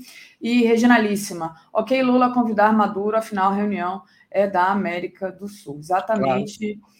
É, é, esse o ponto. E aí, Joaquim, queria trazer agora a pauta aqui é, para nosso, enfim, para os nossos problemas cotidianos, né? É, o, pra, na verdade, não para os nossos, para os problemas do Moro, né? Para os ministros do STF, ambiente é ruim para Moro e chance de escapar de cassação é pequena. Ação movida contra Moro pelo PL pelo PT alega que o ex-juiz parcial teria cometido abuso de poder econômico na campanha eleitoral de 2022. Então, é o inferno astral do Moro chegando finalmente. Passo para você, Joaquim, como é que você vê essa possibilidade de cassação, esse, é, digamos assim, é, posicionamento não, mas é, é essa é, esse perfil aí do STF se colocando como é, alguma coisa que realmente não está tá boa para o muro, né? É, é, a colunista né, do Globo, Bela Megali, que ouviu em off né, o ministro do STF e eles indicaram é, que o Moro deve ser cassado. E eu digo para você, não precisava nem ouvir. Que se você ler a ação, não precisa ler a ação inteira, não, mas se você a, aquela petição inicial, né, é, tanto do PL quanto a da federação, que é do Requião, lá no Paraná, você vê que há motivos de sobra para você caçar o muro. Houve um desequilíbrio na, na, disputa, um abuso do poder econômico. Então, o, o, o Moro ele fez campanha para senador com, com, com dinheiro de campanha para presidente. Gastou muito mais do que os outros e não incluiu isso na sua prestação de contas que é o dinheiro da pré-campanha. Além disso, ele eh, fez uma triangulação. É, os partidos que o abrigaram, primeiro o Podemos, depois o União Brasil, fizeram um contrato com o primeiro suplente dele, que é o advogado dele, que é uma pessoa que teve contratos com a Petrobras em 2017. Estranhíssimo. Então, uma, uma triangulação que é típica de Caixa 2. Isto é, você tira o dinheiro público, passa para um privado, como se tivesse sido contratado. Esse chama Felipe Cunha, né? Ele, esse advogado. Ele, inclusive, abriu uma empresa, ele sendo advogado, para prestar outro tipo de serviços para poder fazer contrato com o Podemos, o partido. Então, há uma suspeita muito grande de Caixa 2. Além disso, mesmo você não tendo esse Caixa 2, que é vai para comprar para sustentar o Moro, você tem a, a questão de, da, de dinheiro da pré-campanha que não foi contabilizado. Portanto, são recursos não contabilizados, não está declarado na, na, na, no, nos gastos de campanha do Moro, como pré-campanha, isso também é Caixa 2.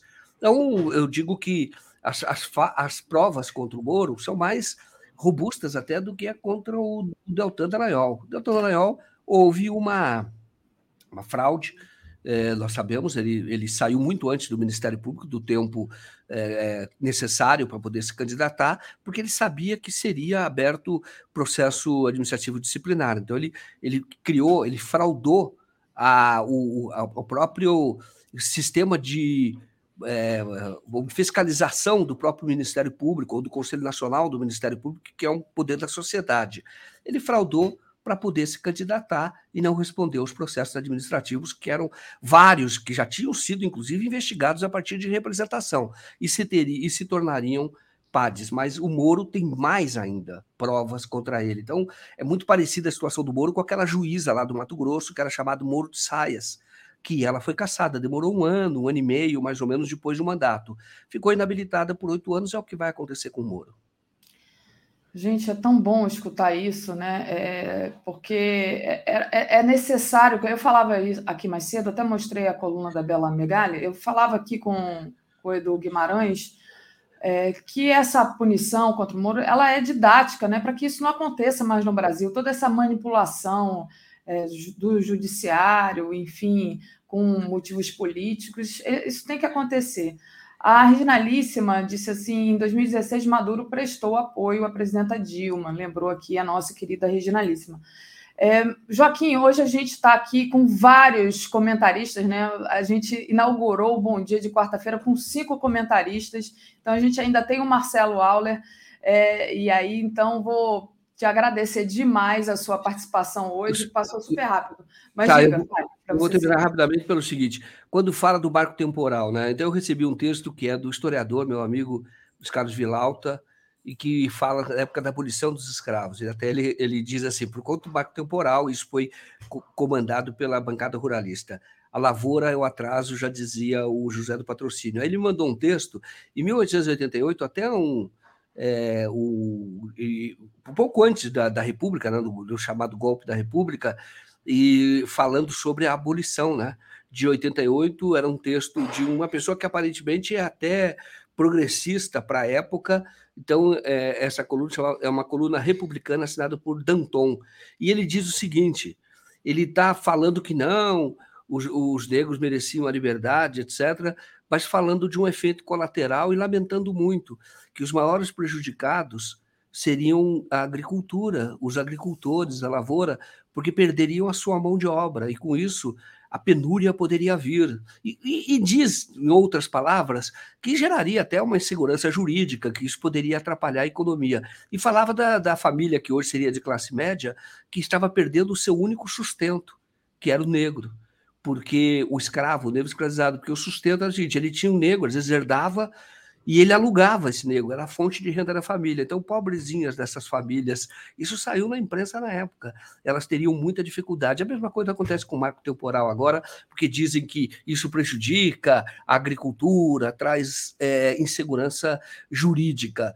E, e é, um, é um discurso que poderia prejudicar o Brasil e poderia prejudicar aqueles que produzem, a, a, que é a questão da produção agrícola. Queria só lembrar esse texto, agradecer ao Vilauta por ter me enviado, que eu acho que explica muito sobre o Brasil. Legal, Joaquim, obrigada, bem lembrado. É, boa continuação aí, até amanhã. Amanhã o Joaquim está aqui de volta. Valeu, Joaquim. Valeu, até mais. Trazendo aqui Marcelo Auler. Bom dia, Marcelo. Tudo bem? Bom dia, Daphne. Bom dia, comunidade 247. Estou aqui às voltas também com o meu imposto de renda, que hoje é o último dia e eu não fiz. Vamos Tenho lá, vamos, vamos, dar tempo para o Marcelo fazer o imposto dele. É, Marcelo vamos Cardoso lá. diz: é, Daphne, peça ao Joaquim para comentar sobre o projeto de lei apresentado por uma deputada que veda a cassação do mandato de todo parlamentar após a sua diplomação. Vou procurar saber sobre isso e aí a gente comenta amanhã com o Joaquim aqui, ou se o Marcelo também quiser entrar nisso, a gente corre atrás. Mas eu queria continuar aqui na mesma toada que o Joaquim colocou, que é justamente sobre a questão é, do, da aprovação do projeto de lei do marco temporal pela Câmara dos Deputados, né? É, a gente já teve aí, por exemplo, a, a deputada Gleisi Hoffmann, a presidenta do PT, expressando uma grande preocupação, né? Agora vai para o Senado, que parece que você tem novidades a respeito disso, né, Marcelo? Tem. Eu estava ontem lá, quando houve essa votação, até anunciei ao vivo é, pela Boa Noite. Realmente é um retrocesso é, mexerem com isso agora. Mas todo mundo sabe que o projeto aprovado é muito ruim. Tira direito dos indígenas. Porém, na saída ontem do Congresso, eu encontrei um experiente senador da base governista que me garantiu que não está tudo perdido, não. Pelo contrário. Tudo vai ficar como está e não vai ter mudança nenhuma. Porque esse projeto foi aprovado na Câmara mas tem que ir para o Senado. E o Senado pode simplesmente esquecê-lo numa gaveta. Não votar. É a tendência hoje, dentro do Senado, o Rodrigo Pacheco deixar isso parado lá. E aí ninguém vota. Não há pressa, não há necessidade de correr. O Arthur Lira fez isso para atender os ruralistas e para pressionar o governo o Senado não deverá votar esse projeto. Esse senador acha que até é necessário fazer um novo projeto com um prazo de validade. O que é a questão do marco temporal? A Constituinte de 88 garante que as terras da União, onde estão os povos indígenas, pertencem à União, mas são de uso dos indígenas sem que outros possam ocupá-las. Este projeto, criado para satisfazer os ruralistas, delimitou que as terras que pertencem à União e são usadas apenas por indígenas são aquelas em que os indígenas estavam quando da Constituição. Quando promulgada a Constituição em 88, ou seja, há 34 anos, 35 anos atrás. Retroage de uma maneira brutal, desqualificada, tá? tirando direitos adquiridos dos indígenas. Este senador com quem eu conversei acha que é necessário delimitar um tempo da ocupação mas que esse tempo não pode ser para trás, tem que ser para frente.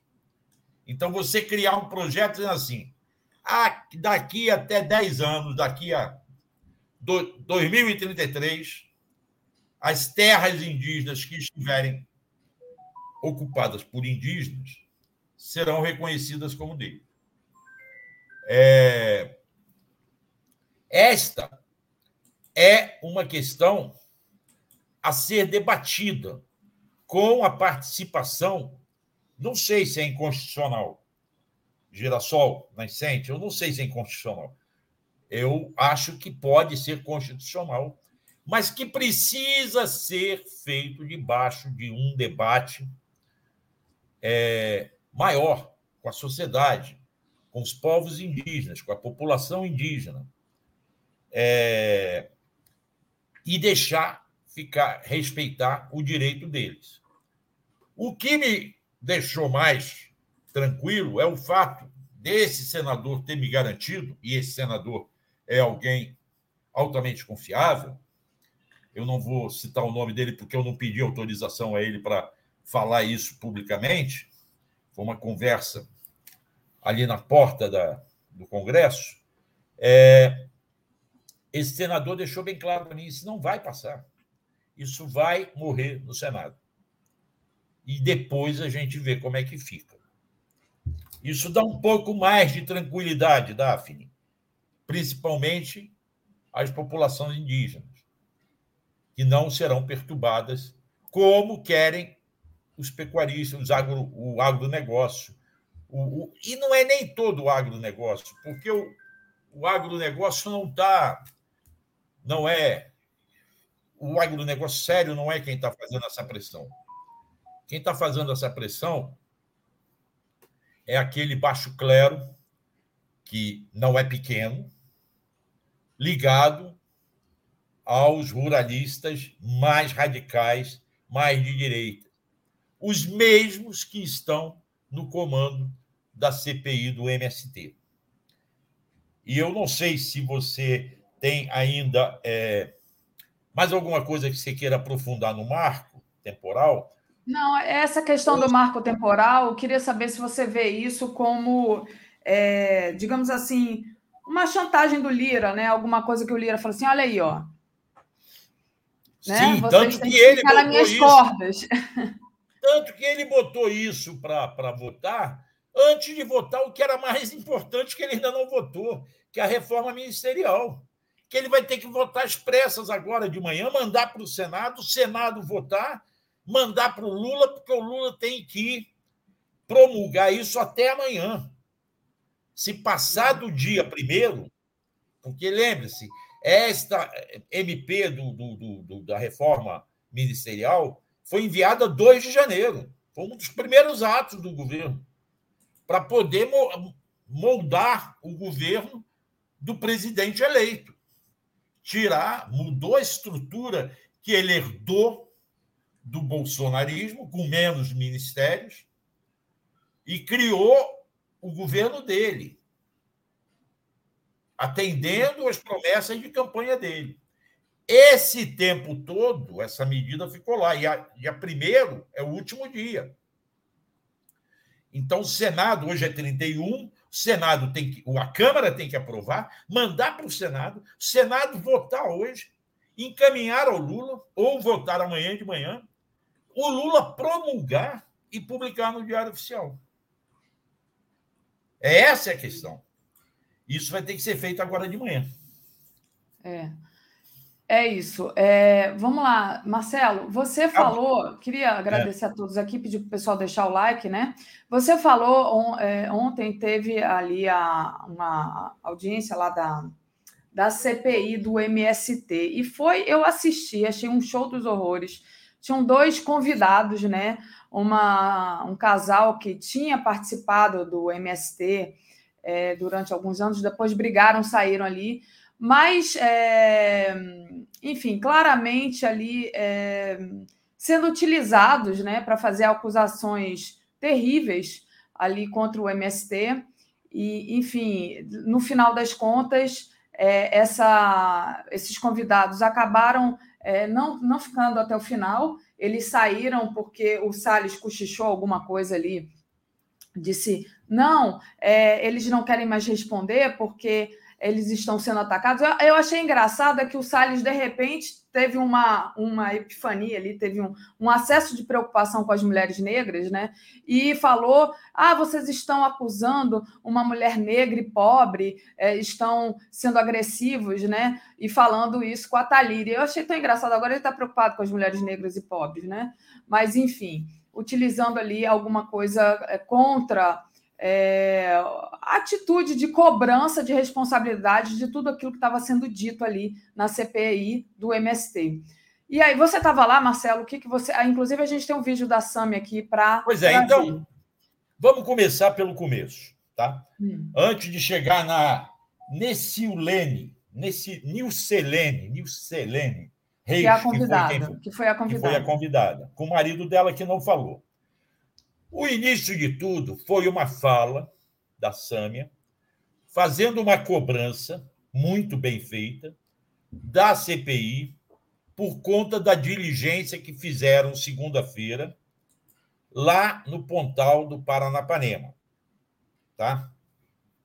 É, o Daphne, eu vou dar um parênteses para responder uma, uma, uma nossa telenauta que me fez lembrar uma coisa. Essa questão do marco temporal também está sendo discutida no STF.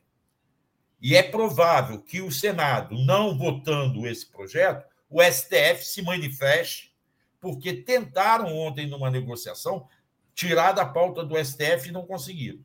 Então, o STF ainda vai se definir também essa questão do marco temporal. E certamente vai garantir o direito das populações indígenas. Só esse parênteses para confirmar o que uma telenauta nossa disse e eu tinha esquecido. Voltando Vamos passar CPI. o vídeo da SAMI, então? Ou então você... Aí a, a CPI foi fazer essa diligência sem avisar os deputados em que acampamentos iam. Só disseram assim: nós vamos estar em Presidente Prudente às 8 horas da manhã no distrito lá. E a Sâmia cobrou isso de uma maneira muito bem cobrada. É esse vídeo que a gente trouxe aqui para os nossos telenautas é, verificarem. Vamos lá. É, olha só, esse vídeo são imagens da Câmara, tá? Então, é imagem pública. Tá aqui, eu vou colocar é, o vídeo de dentro do, do Twitter da Sâmia, mas a imagem é, é pública. Então, vamos começar aqui. É, me digam se o áudio está. Você acha okay. que é todo mundo que pode pagar, utilizar dinheiro da Câmara para pegar avião, para fazer visita no Oeste Paulista, para prestar conta para financiador de campanha, senhor deputado Ricardo Salles?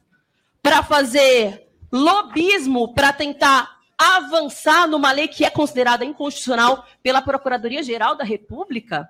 Se quando era ministro atuava para defender madeireiro, agora como deputado atua para defender grileiro de terra, invasor de terra, que foi o que os senhores foram fazer ontem no ponto. Pois bem, deram com a cara na porta, não encontraram nada que gostariam.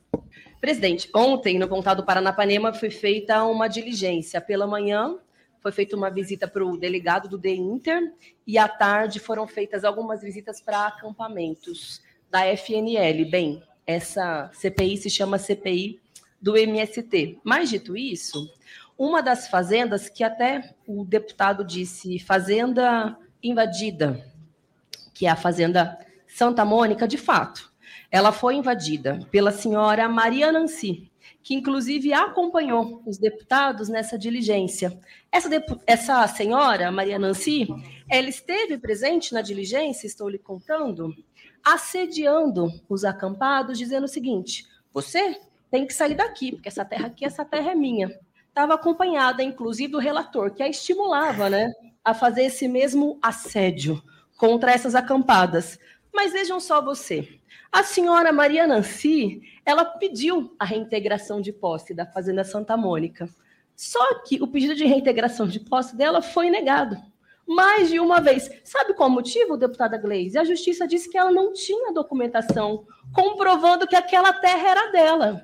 Se ela tivesse a, a comprovação, ora, é evidente que a justiça teria devolvido. Aliás, ela dizia que a terra era produtiva. Eu não sei se em algum momento, presidente, nós vamos ter a oportunidade de mostrar imagens dessa diligência, porque nós pegamos algumas imagens, deputada Gleis, do dia né, da, da, da ocupação do movimento, porque eles também disponibilizaram para nossa assessoria, e um mato, tudo mato tomado, como a, a gente diz lá no Pontal do Paranapanema. Então, eu lhe pergunto, quem é que fez a invasão? Quem são os reais invasores? São os grileiros de terra. Isso não sou eu que diz. É a justiça, é a legislação. E vejam só vocês a grande coincidência. A mídia está noticiando que o governador Tarcísio, junto com o presidente do ITESP, está tentando acelerar a chamada lei do Dória, que na verdade é a lei da grilagem. O que, que ela diz? Que as terras devolutas do Pontal do Paranapanema, principalmente, que é onde mais tem terra devoluta no país, podem ser vendidas para proprietários de terra, né, para compradores. Só que a Constituição Federal, em seu artigo 188 e 189, e a Constituição do Estado de São Paulo, em seu artigo 186, dizem que terras devolutas devem ser prioritariamente destinadas à reforma agrária.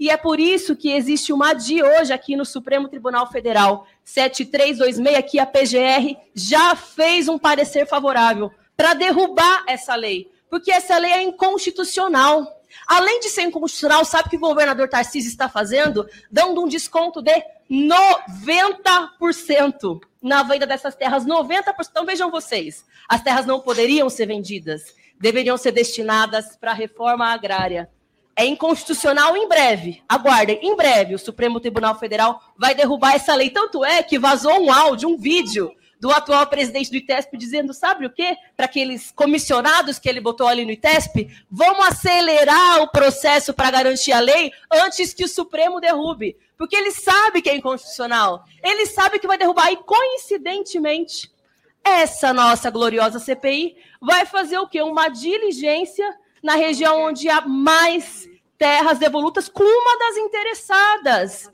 senhora Maria Nancy, que está querendo comprar aquelas terras, passando por cima da Constituição. Realmente não é de surpreender a ninguém que conhece os reais intuitos dessa nossa CPI. Aquela região, presidente, colegas deputados, eu conheço bem. Eu nasci ali, a minha família vive ali até hoje. Aliás, eu conheço bem muitos daqueles assentamentos, acampamentos, eu tenho muito orgulho, inclusive, de acompanhar a luta pela reforma agrária no Pontal. Sou filha de lavrador, inclusive, meu pai morou na zona rural até os 23 anos de idade dele, e sei o quanto é comum ter facão e ter machado para trabalhar na terra, porque nem todo mundo tem acesso a grandes equipamentos de trator, de escavadeira para poder trabalhar dignamente no, na terra. Acontece que os deputados eles foram fazer uma diligência assediando esses, esses acampados, né, os membros do movimento, achando que eles iam encontrar o que ali? Entraram na barraca das pessoas cometendo abuso de autoridade, inclusive, porque não havia autorização para isso. Se aquilo é a moradia daquelas pessoas, ninguém pode entrar na casa de ninguém indevidamente. Vocês mesmos dizem, saem espalhando por aí que seríamos nós que fazemos isso. Foram vocês que fizeram, hein, deputado Salles? Você que está sonhando em disputar a prefeitura contra o Guilherme Boulos e nem o seu próprio partido, o senhor conseguiu convencer ainda, vive acusando ele de fazer invasão da casa alheia, invadiu o barraco que é onde aquelas pessoas moram. Vocês ficaram chocados? Talvez não conheçam. Deputada, ninguém aquele barraco. Nós vimos o barraco estava vazio. É mais um que quer que a PGR faça uma investigação por cortar o microfone, assim como está acontecendo com o presidente. Eu imagino que o senhor esteja acompanhando as notícias da imprensa. Além da Polícia Federal, o senhor vai ter a PGR daqui a pouco. O senhor se controle e não interrompa. Eu quero que meu tempo seja restituído, presidente, porque eu fui interrompida pelo relator que está aí na mesa. Vai ser restituído. Presidente, meu tempo precisa ser restituído, porque não está, não está, está correndo meu tempo. Agradeço. Muitíssimo obrigada, presidente. Mas, como eu estava dizendo, se espantaram de que em plena segunda-feira à tarde, quando invadiram o barraco das pessoas, não tinha ninguém ali dentro. Vocês acham mesmo que a população brasileira pode se dar o luxo de ficar segunda-feira à tarde dentro de um barracão fazendo o quê? De um barracão fazendo o quê? Dormindo? As pessoas trabalham. As pessoas precisam viver de algum modo. Segunda-feira à tarde ia ter o quê? Alguém ali dentro fazendo o quê? Você acha que é todo mundo que pode pagar, utilizar dinheiro da Câmara para pegar avião para fazer visita no Oeste Paulista para prestar conta para financiador de campanha? Senhor deputado Ricardo Salles. Para fazer lobismo para tentar avançar numa lei que é considerada inconstitucional pela Procuradoria-Geral da República? Se quando era ministro atuava para defender madeireiro, agora como deputado atua para defender grileiro de terra, invasor de terra, que foi o que os senhores foram fazer ontem no ponto. Pois bem, deram com a cara na porta, não encontraram nada que gostariam. Muito bem, é Marcelo. É Some aí, colocando todos os pingos nos is. Né? Não, teve mais. Segundo ela, é, os deputados acabaram sabendo que foram encontradas armas lá que eles achavam que eles iam achar e não. É. Mas a polícia informou que encontrou. Só que encontrou essas armas com aqueles que se dizem proprietários, aqueles que dizem que compraram as terras ilegais que ela falou. E essas armas teriam sido usadas não para defender os assentados, os acampados. Ali é acampado, tá? Acampado, uhum. porque ainda não tem um assentamento. Então, por isso, eles nem propriedade têm, eles têm barracos de lona. Não constroem de alvenaria enquanto não houver o assentamento. É. Essas armas foram usadas por esses pretensos proprietários, esses, como essa senhora que a Sâmia falou, que dizem que eu tenho direito porque eu comprei, para é, expulsarem os acampados. Foi usado contra. A CPI queria encontrar armas com os acampados e soube que a polícia apreendeu armas encontradas com os teoricamente proprietários que usaram essas armas contra os acampados. Isto a CPI está mostrando que eles estão dando tiro no pé, está trazendo. Agora, é claro que o relatório do Ricardo Salles não vai contar nada disso que a Sâmia está fazendo, falando. Certamente, o grupo, de, um pequeno grupo, que são sete em 27, de parlamentares da base governista, terá que apresentar um outro relatório. E aí vamos da dona, da, na dona Nessilene. Essa dona Nessilene morou num acampamento da, do MST entre 2016 e 2019, tá? Aqui do lado de Brasília, chama-se chamava-se acampamento Maria da Terra. É, e ela, com o marido, acabaram se desentendendo. Ela dizia que tinha um mercadinho lá dentro. Na verdade, não era um mercadinho, não vendia comida, vendia guloseimas, vendia biscoito, vendia bala, vendia. E ela queria vender bebida alcoólica, o que não é permitido em acampamento do MST. E aí o desentendimento dela.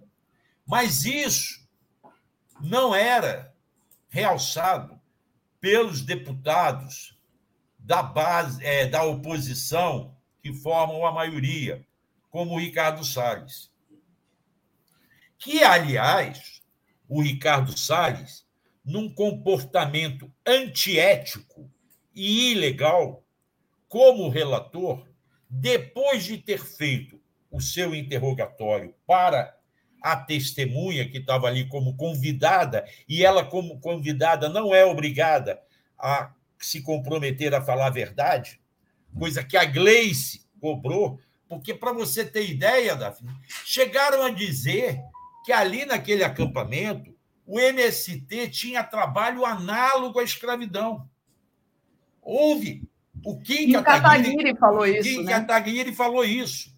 Um absurdo. Tá? Que havia exploração de crianças. Entende?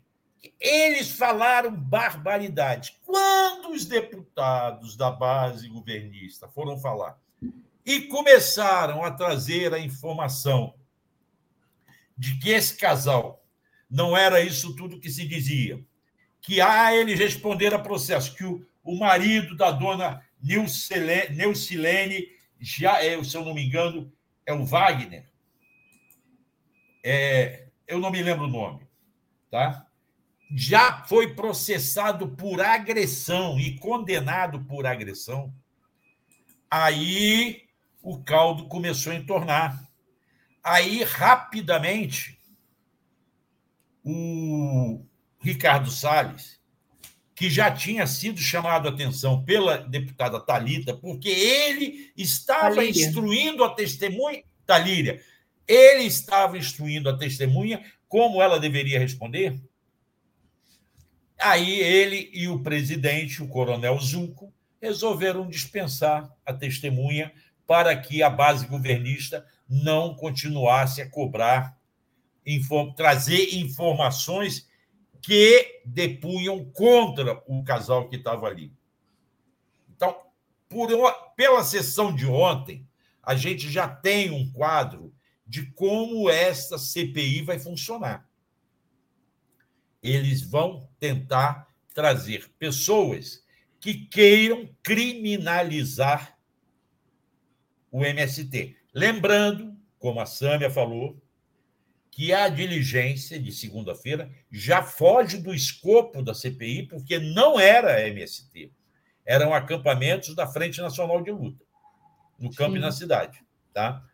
Eu não sei se tem aí algum comentário. Algum... Não. Não tem. Pra... O comentário que tem aqui, eu já li, agradeço a todos, peço para vocês deixarem o like e compartilharem essa live. É, lembrando né, que a Glaze, como você falou, ela, na, no momento de falar dela, ela pede, então, para a dona Nessilene se tornar é, depoente, não só convidada, porque aí ela teria que provar a, as acusações que ela estava fazendo. A, a Glaze teve essa, essa fala, e a Talíria também, né, Marcelo? Ela é, falou do comportamento do Salles, que você ressaltou aí, que era um comportamento ali o tempo todo de estar tá cochichando, de ele, ele, como vocês viram aí no vídeo da Sâmia, ele corta a fala da Sâmia para responder. Ele não pode fazer isso, ele está lá, ele é relator, ele teve um comportamento extremamente é, fora do que deveria é, acontecer, já que ele é relator. E aí você falou, ah, vai ter esse relator do Salles, essa, essa relatoria do Salles, mas é, como é que faz isso? Você falou, mas eu não entendi, Marcelo. Como é que faz um relatório outro? Paralelo. Paralelo. um relatório paralelo. Ué, os deputados apresentam publicamente um relatório paralelo.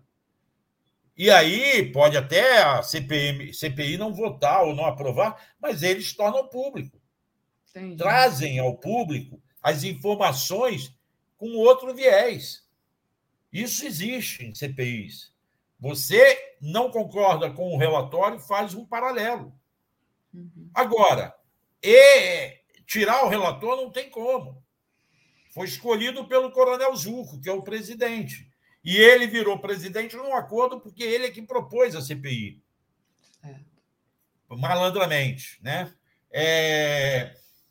Lembrando que, por exemplo, o Salles ficava, e, e o, o Kim também, ridicularizando, porque havia no acampamento dessa senhora um galpão onde faziam assembleias. E eles diziam que essas assembleias eram para doutrinação ideológica. Gente. Quando, na verdade, as assembleias eram para decidir as coisas a acontecerem dentro do acampamento. Ouvir. Aí eles diziam que não, que era para doutrinar ideologicamente, que os acampados não tinham é, oportunidade, não tinham voz, não tinham voto. Hum. E aí o Newton Tato lembrou o seguinte: olha, vocês estão falando aí, mas o setor ruralista que vocês defendem realiza assembleias nas associações dele, nos auditórios com luxuosos, com ar-condicionado. Agora, o pobre não pode fazer assembleia é. no balcão em que tem para se reunir. Por que, que não? Qual a diferença? Certo? Então, esse é um relato do que aconteceu ontem nessa CPI. E é um relato dos horrores que continuarão a acontecer lá. Marcelo, o Marcolino Agora, amanhã. Sessão de ontem tem que ser anulada. O regimento da casa foi quebrado a cada minuto. A Glaze pediu né, para a sessão ser anulada ou tornar a depoente é, depoente, né, não convidada. Mas diga, o que, que vai acontecer amanhã?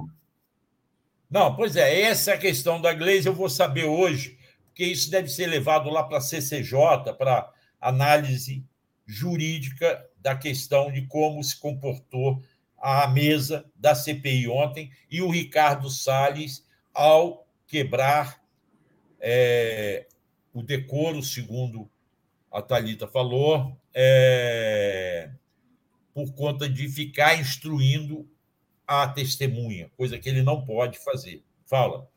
Não, a gente só tem quatro minutos. Queria saber se você tem novidades da CPMI do dia 8. Pois é, será amanhã. Será amanhã a reunião. Já é um erro essa CPMI só se reunia uma vez por semana. Tá? Eu soube ontem que a Elisiane Gama, que é a relatora, vai propor duas reuniões por semana. É, quarta e quinta, terça e quinta, não sabemos ainda que dias serão. Eu acho que, na medida em que ela for aproximando, avançando, ela vai ter necessidade de mais dias, se vierem todos os testemunhas que se espera que sejam convocadas. Tá? É, há uma discussão, e ontem, inclusive, nós ouvimos o deputado Rubem Júnior ontem à tarde, ele acha que os primeiros têm que ser o Torres e, quando muito, o coronel, coronel Mauro Cid. Nem sei se o coronel Mauro Cid é necessariamente um dos primeiros, mas o Anderson Torres, sim. Agora, amanhã não será, não terá nenhum depoimento. Amanhã será o dia que a senadora Elise vai apresentar o seu projeto de trabalho, como levar adiante. E essa vai ser a discussão. Só que, paralelamente, praticamente no mesmo horário de manhã, na Câmara Legislativa do Distrito Federal, aquela CPI do 8 de janeiro, que já está muito mais adiantada, vai ter amanhã, e eu vou estar tá lá, vou deixar o caso da Elisiane, Elisiane Gama lá discutindo e vou para a Câmara, vai ter o depoimento do general Heleno, ex-ministro do GSI do Bolsonaro. Ele vai sentar amanhã no banco das testemunhas do depoimento, com o compromisso de falar. Eles também são convidados. Ali houve uma negociação com o Exército, não foram convocados. Tá? Mas eles têm o compromisso de falar a verdade ali, porque ele não vai como investigado. Se ele fosse como investigado, ele poderia alegar o direito de ficar calado para não se comprometer. Como ele foi como convidado, teoricamente, ele tem que falar a verdade. Agora, é, ele pode alegar que não vai falar porque podem depois quererem comprometê-lo. De qualquer forma, vai ser muito interessante assistir o general Heleno. Será o segundo, né? Como a gente lembra, o ex-comandante militar do Planalto já esteve lá prestando depoimento numa sessão tranquilíssima, passou a versão dele, que muita gente como eu não acreditou na versão dele, mas foi lá e prestou o depoimento. Sim. Agora será a vez do general Heleno sentar lá. Vamos ver como é que ele vai sair disso tudo. Vamos acompanhar. O Marcelo vai estar lá cobrindo. Marcelo, deu nossa hora aqui. Deixa eu agradecer okay. a todo mundo que está acompanhando a gente. Dizer que agora, às 10 horas da, da manhã, vai começar em outro link O Mundo Como Ele É. Cúpula da América do Sul fortalece região e mundo multipolar. Às 11 horas a gente tem o Giro das 11 com José Arbex, Denise Assis e Jorge Folena. Às 13 horas, Um Tom de Resistência, a escravidão como entretenimento, programa com o nosso querido Nego Tom. Às 14 horas tem o programa de travesti. Às 15 horas, nosso Jornal da Tarde, Brasil Agora, com a Daiane Santos. 17h20, Léo Quadrado. 17h50, Boa Noite 247. 22 horas, o dia em 20 minutos. 22h30, Diálogos com a Indústria. E 23 horas, a live do Conde. Marcelo, obrigada. Mais uma Obrigado vez, até daqui a pouco você deve chegar aí no Brasil agora, né? Não, é, no Brasil agora, tarde, depois que eu fizer meu imposto de renda. Agora de manhã Vai. eu vou cuidar do imposto de renda, tá bom? Valeu, Marcelo. Beijão. Beijo, Daphne. Obrigado, comunidade. Um grande abraço e até a próxima. Até a próxima.